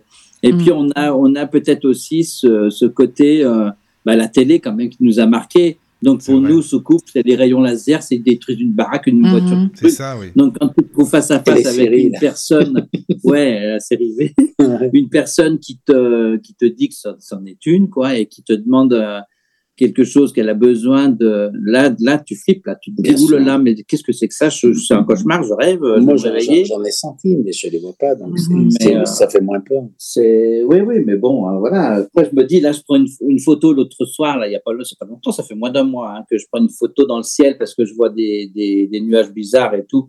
Bon, en fait, sur la photo, j'ai rien trouvé, mais je vois ce, cette espèce de tic-tac, là. Et quand on zoome, ça fait bien soucoupe. Et ouais, ouais, c'est vrai. Hein. Non, non, mais c'est sûr. Mais maintenant, encore maintenant, c'est plus compliqué. Il y a tous ces satellites, il y a tous ces drones, il y a tous ces. Ouais, mais la, photo que j'ai, là, c'est Le nombre de supercheries, le nombre de photos créées avec Photoshop, tout ça, maintenant, on est envahi de tout ça. Et, euh, c'est compliqué de faire la part des choses. C'est vrai que de euh, faire la différence, parfois, ça ne doit pas être simple non plus, comme tu dis, hein, de faire la part des choses. Ouais. C'est pour ça que, enfin, moi, perso, je ne me prends pas la tête avec tout ça. Non, non, non. Si on doit, on verra. Et, euh, c'est ça. voilà, comme, beaucoup d'autres choses. Tu sais, on est déjà entouré de de coco parfois, alors c'est des extraterrestres. Voilà. Alors en plus, oui. c'est ça, quoi. Ouais. Peut-être ça en est, va savoir. Ah oui, c'est vrai. C'est pas. Hein. C'est possible. Comme dans les films. Voilà, c'est ça. Moi, avec ce que je fais, j'ai senti énormément de choses qui sont censées ne pas exister. Hein. Je travaille avec des choses qui sont censées ne pas exister, mais, euh, mais voilà, il faut, je pense qu'il faut toujours être prudent. Et, euh, et si c'est ça, on sent, on sent assez vite euh, s'il y a danger ou pas. Quoi. En tout cas, moi, par rapport à mon, à mon expérience qui m'est arrivée, euh, j'ai cherché à, entrer en contact après avec un, un ufologue. Donc, euh, bah, il est venu, hein, on a beaucoup discuté avec ce monsieur qui était très, très sympathique. Et il a bien pris mon témoignage au sérieux et il m'a dit qu'il y avait eu plusieurs cas comme ça. Et des gens qui disaient la même chose hein, de, la constellation d'Orion qui arrivait comme ça. Oui, il y a des choses sur la constellation d'Orion. Et il m'a dit si elle revient, vous m'appelez tout de suite, je vais mettre un rendez-vous. Si elle euh, arrive comme ah ça devant mon portail. Et puis elle voudra sûrement pas venir avec quelqu'un d'autre. Ben non, puis, puis, ouais, j'ai pas envie qu'elle le détruise non plus, on sait pas. Mais il y a, je sais pas le, excuse-moi, je sais pas le dire, chaos céleste, enfin sur le chat, euh, je suis désolé avec ma synthèse vocale, qui dit que ça se peut aussi que ce soit un robot euh, télécommandé à distance aussi, des choses comme ça. Je ne sais pas. Ah, ouais, ça, ça n'a pas bien intérêt. Bah non, c'est ça. De ça, robot céleste. un robot céleste, oui, c'est ça, oui. Ah, non. Un robot bon, ils n'ont pas besoin de ça. Ils n'ont hmm. pas besoin de ça. Et euh, voilà, donc. Euh, alors, bon, je ferai un selfie la prochaine fois avec elle. Mais tu n'as pas eu de contact physique avec elle? Tu lui as pas de serré la main au départ ou... Tu n'as pas fait la bise, non, Jérôme? Non, tu veux pas. tu veux juste le faire comme de funeste? Ouais, c'est ça, quoi. Je dire comme la soupe aux choux, je vais varier, un trou à la place de ta maison. non, mais euh, non, non, elle, m'a refroidi tout de suite, hein, quand même. Hein. C'était. Euh, ben, quand tu arrives, tu as une femme qui a les cheveux longs. C'est pas habitué, euh, c'est différent elle faisait très dame blanche. Au début, j'ai dit c'est une dame blanche, puis non, la ah dame blanche, ah elle ne se comporte pas comme ça. La dame blanche, elle bouge et tout. J'en ai vu hein, des dames blanches. Mhm. Ah oui. Padre Pio, il me disait de la sortir. Ah il me disait de ne pas lui parler de la sortir. Comme quoi. Ouais. D'accord. Oui, Bon, donc, pour en venir au mégalithe, ce que je veux dire, c'est que, par exemple. Parce que a des parce que, en fait, c'est ça. Mais c'est une discussion. c'est oui, voilà, parce qu'on parle de beaucoup de choses qui sont censées ne pas exister. Mais la dernière fois, quand on a fait un contact avec un être de la nature, dans la Drôme, il nous a dit aussi que là où il était, qui pour moi est assimilé à un site mégalithique puissant, ancien, eh bien que c'était aussi une zone où venaient les extraterrestres. C'est hmm. ce qu'il t'avait dit. Oui. Ah oui. Donc, euh, donc il y a peut-être, alors donc tous les sites, tous les domaines pour moi anciens. Donc je parle pas des Celtes, hein, vous avez compris, mais tout ce qui est précédent était fait pour faire venir des choses des autres mondes qui n'ont pas forcément apparence humaine d'ailleurs, hein. mais euh, mais peut-être certains étaient faits aussi. Euh, par des extraterrestres, pour les extraterrestres, hein ou par des, des druides euh, peut-être moins bons pour faire venir des forces là pour avoir des, des pouvoirs ou du matériel supplémentaire. Euh, c'est pas impossible. À partir du moment où c'est un lieu puissant, ça attire forcément des tas d'énergie qui ont besoin de cette puissance. Hein. Donc, euh, c'est pas impossible que des sites mégalithiques soient aussi dédiés à des énergies extraterrestres. C'est un peu comme le désert péruvien, là. Ouais, pareil. Géogliffe de Nazca, c'est ça? Oui, ouais, et puis comme beaucoup d'endroits de toute façon. Hein. Mais après, il y a des, il y a des tas, avant nous, il y, a des, il y a eu des tas de civilisations qui ont disparu physiquement, mais qui n'ont pas forcément totalement disparu. Et si on regarde, je sais pas, que ce soit les Olmecs, personne ne sait d'où ils sont venus ni où ils sont partis. Il y a des, il y a des peuples indiens euh, qui vivaient dans, dans des, dans des, dans des, comme des abris sous roche, des grottes, etc. Du jour au lendemain, ils ont tous disparu, personne ne les a jamais revus. Et d'ailleurs, les Indiens savent qu'ils reviendront un jour et les attendent toujours. Hein. Il y a des, il se passe des choses comme ça très, très surprenantes. Les sites comme Cusco, euh, voilà, c'est, c'est un cas, mais, mais c'est bien plus ancien que ça. Et partout, partout c'est comme ça. Quoi. Donc de ça, il y en a plein la planète. Et après, quand on, voit la géologie, quand on voit les glaciations, quand on voit les tremblements de terre, les, tout ça, on imagine que les traces de civilisation au-delà de quelques milliers d'années, déjà quelques milliers d'années, c'est difficile. Au-delà, c'est très difficile de, de, trouver quelque chose. Donc, euh, donc voilà, à part le ressenti, les médiums et, euh, et un gros travail, et il faudrait qu'un jour, alors la, science avec la physique quantique se met à travailler sur des sujets qui jusque-là étaient complètement niés par, par la science. Hein. Et eux, ils ont, pour moi, l'intérêt qu'ils ont, enfin l'avantage pour moi de ces scientifiques-là, c'est qu'ils travaillent sur des choses qui n'existent pas, mais qui pourraient exister si les choses se mettaient en place et ils partent. C'est comme ça qu'ils ont trouvé les autres mondes, etc. C'est-à-dire, il ils cherchent quelque chose au-delà de ce qu'on connaît. Et c'est comme ça qu'ils arrivent à faire des découvertes et qu'ils trouveront des, comme font certains scientifiques pour, pour la recherche médicale, euh, comme a fait Tesla, comme ont fait bien d'autres. Hein. Et, euh, Et un jour, on aura, on aura des réponses à tout ça. Est-ce qu'on sera encore là pour avoir les réponses? On ne sait pas. Mais, mais en tout cas, voilà. Donc, pour les mégalithes, euh, alors je ne sais pas si vous avez encore des questions. je ne sais pas s'il y a encore des questions. Ils vont, ils vont dormir. Euh, ouais, Sur le chat. non. Il plus de questions. La, la... En tout cas, il y a un message sympa de Robert. Je préfère. C'est des... vrai. Vas-y, Caro, vas-y, parce que je trouve ça très gentil. Euh, Robert a dit il y a des extraterrestres, mais je préfère les terrestres extra de ce soir. C'est mignon. Oh, c'est sympa. Oui. Ah, c'est notre Robert qui nous ouais. suit et qui va venir aux formations. Oui, oui. Ah, d'accord. C'est bien. Il va sentir par lui-même. Je... Il, est, il est adorable. Et voilà. Ah, Mais c'est voilà, les, les, formations, bon, on prend pas beaucoup de monde parce qu'il faut que les gens puissent vraiment sentir. Et mais c'est vraiment euh, l'occasion de tester tout ça et de faire le, le point entre tout ce qu'on entend et ce qu'on peut tester par soi-même. Oui. Et, et on peut on peut sentir des choses, beaucoup de choses. Et, euh, et, et, pour les gens qui sont sympas, qui nous suivent comme ça, on leur offre un petit tour euh, sur en Orion en soucoupe. Voilà. ah, mais c'est bien ça. C'est bon ça. Et non, mais si on l'appelle, c'est bien, il viendrait. C'est vrai, ça. T'as raison, c'est une bonne idée, Jérôme. Mais...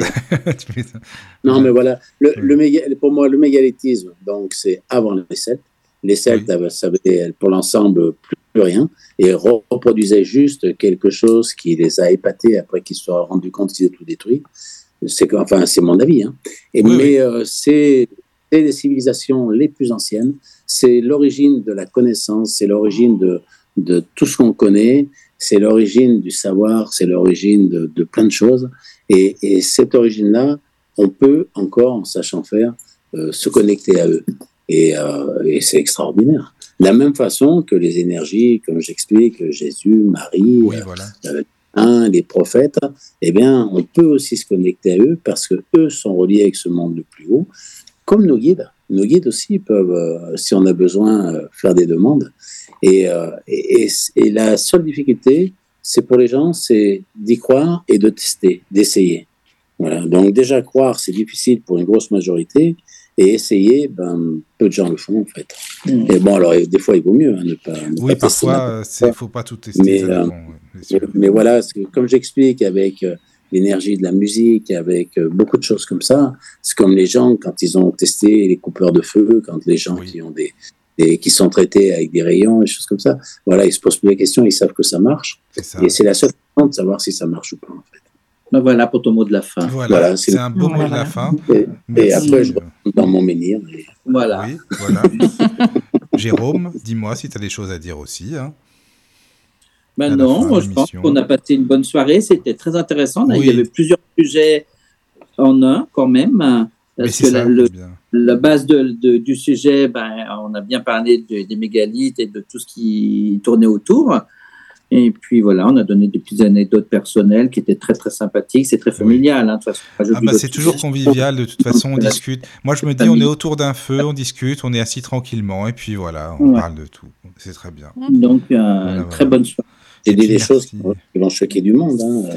Oh mais non, mais t'inquiète pas. Non, moi, c'est pas grave. C'est par rapport à la radio du Lotus. non, non, non, mais tu sais, on est là pour ça aussi. Hein. On, on dire chacun s'exprime.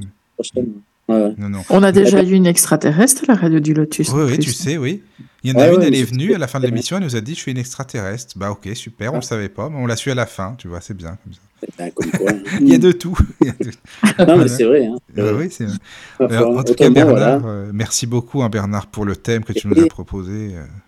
C'est chouette. Merci à vous. Merci. merci. Tu peux donner juste ton site et puis Jérôme aussi, comme ça, à la fin de l'émission, si les gens veulent aller vous voir un petit peu faire un tour si tu veux. Ben moi, les, les gens. Euh, donc, moi, c'est la géobiologie. Oui, donc, euh, moi, c'est Bernard Guiraud, géobiologue. C'est ma page Facebook. Ou alors, mon téléphone, c'est 06 20 43 74 06. Voilà, les gens peuvent m'écrire, m'appeler. Voilà. Donc, voilà, je, si les gens on, se posent des questions sur, euh, voilà, sur ce qu'ils ressentent, sur ce qui se passe chez eux, en eux, les enfants, les, tout ça, voilà, des choses qui leur semblent pas expliqué et, et pas normal, eh oui. bien, ils peuvent toujours demander. Parfois, il y a des solutions qu'on n'imagine pas, mais qui fonctionnent. Quoi. Encore une fois, il faut expliquer pour savoir. Mais euh, ça vaut la peine d'essayer quand, euh, quand, tout va mal. Oui. Et, et puis, vous et avez la chaîne YouTube aussi. Et oui, au-delà des mondes. Au-delà au -delà des mondes aussi, la chaîne. Au-delà oui. des mondes, tout à fait. Mmh, voilà. voilà. Et puis, euh, et toutes ces vidéos. Et voilà. Et puis, on est on est assez facilement accessible. Enfin, Jérôme est débordé, mais Ah oui, Jérôme, gens- c'était un ministre, lui. hein. ouais. Mais les gens peuvent passer par moi et je transmets à Jérôme s'il y a des demandes particulières Voilà. de mission. Et donc. Bernard, pour dire aux auditeurs aussi, il y a une autre émission de prévue sur, bientôt avec toi, avec euh, Jérôme et toi, sur les élémentaux. Voilà. Sur les esprits de la nature. Ah. Les esprits de la nature, voilà. ça. Voilà, et là, donc, avec Jérôme, puisque lui, il fait les contacts, moi, je les appelle et Jérôme discute avec eux en quelque Voilà. sorte. Et les gens qui sont avec nous ont la possibilité, du coup, comme la chance que j'ai eu moi, de pouvoir poser des questions à Oui. ces énergies-là, ce qui est, ce qui est unique. Ah ils oui, bénéficient euh, aussi de- d'échanges avec les élémentaux, donc avec des petites ondines, ils peuvent avoir des soins qu'ils ressentent dans leur Tout à corps fait, et tout. ouais. Il y a- ah oui. on va en parler, on va développer tout ça hein, pour la, dans la prochaine Et- émission. Ouais. C'est pour ça que si un jour, tu, Caroline, on arrive à se voir, je- j'appellerai des, des esprits de la nature Ça serait. J'aimerais beaucoup, vraiment. pour voir si tu arrives à, à- à Mhm. les, à les- à les voir, quoi, à les percevoir. S'ils veulent, s'ils veulent euh, ce serait une bonne expérience. Ça serait une, et c'est ce que j'allais dire, ce serait une belle Mhm. expérience. Faudrait peut-être hein, Mhm. quand même, hein, ça serait vraiment, euh, voilà. Moi, je- il je- faudrait sûrement, il faut juste trouver la date. Ben oui, Voilà. Ouais, tout à fait, ouais. voilà. Voilà, mais la porte est ouverte et on C'est fera sûr. Merci beaucoup. sur euh, Paris parce qu'on a notre ami euh, Yvon André qui va arriver là. C'est ça. Ouais, il vient au mois de mai, donc il va faire une grande tournée. Ah bah là, oui, il va faire une tournée, c'est sûr. Mais c'est bien qu'il vienne, c'est bien. Je vais rester euh, 3-4 jours avec lui à Paris parce qu'on a beaucoup d'amis en commun. Oui, Donc, euh, il dit, tu, tu, tu viens sur Paris, hein, tu, tu m'accompagnes. Je dis oui, oui, oui, je t'accompagne. Je Bon, sais de quoi vous allez. sympa. C'est plus sympa quand même. Voilà. Bah, les amis, cas, on vous dit à très bientôt. C'était Ouais. vraiment bien, Bernard. Merci Merci. beaucoup. Merci beaucoup. Jérôme, alors Merci Jérôme maintenant ici toi, sur le Lotus, Jérôme il fait alors là c'est bien, il fait le chat, il fait le médium, il fait tout maintenant Jérôme, c'est c'est bien comme ça. oui, T'as bien dit, fait de venir, hein, je te le dis moi, ça c'est bien. Est-ce que tu veux que je présente la prochaine chanson après l'émission? Ah, écoute, si c'est comme la Madonna. dernière, Madonna, non c'est pas Madonna, je sais pas ce que c'est en plus, mais la dernière fois c'était pile poil, hein, vraiment. hein. Non, mais la dernière fois, c'était comique quand même. hein. Ah oui, mais vraiment c'était ça. Et quand j'ai réécouté après, je dis non, mais Jérôme il savait, c'est pas possible, il y a un truc, c'est bizarre quand même. Bon, C'est impossible à C'est savoir. impossible. Attends, il y a des, je sais pas combien de titres. Voilà. Bon, Ouais. ouais, les amis, bonne nuit, dormez Allez, bien. bonne soirée. Bonne Merci. nuit. Bonne nuit à tous et Bonne à à très très bientôt surtout. Et encore merci. Merci beaucoup. Merci. Entrez dans la sérénité et la paix, la paix, la paix, la paix. Bienvenue sur la radio du Lotus.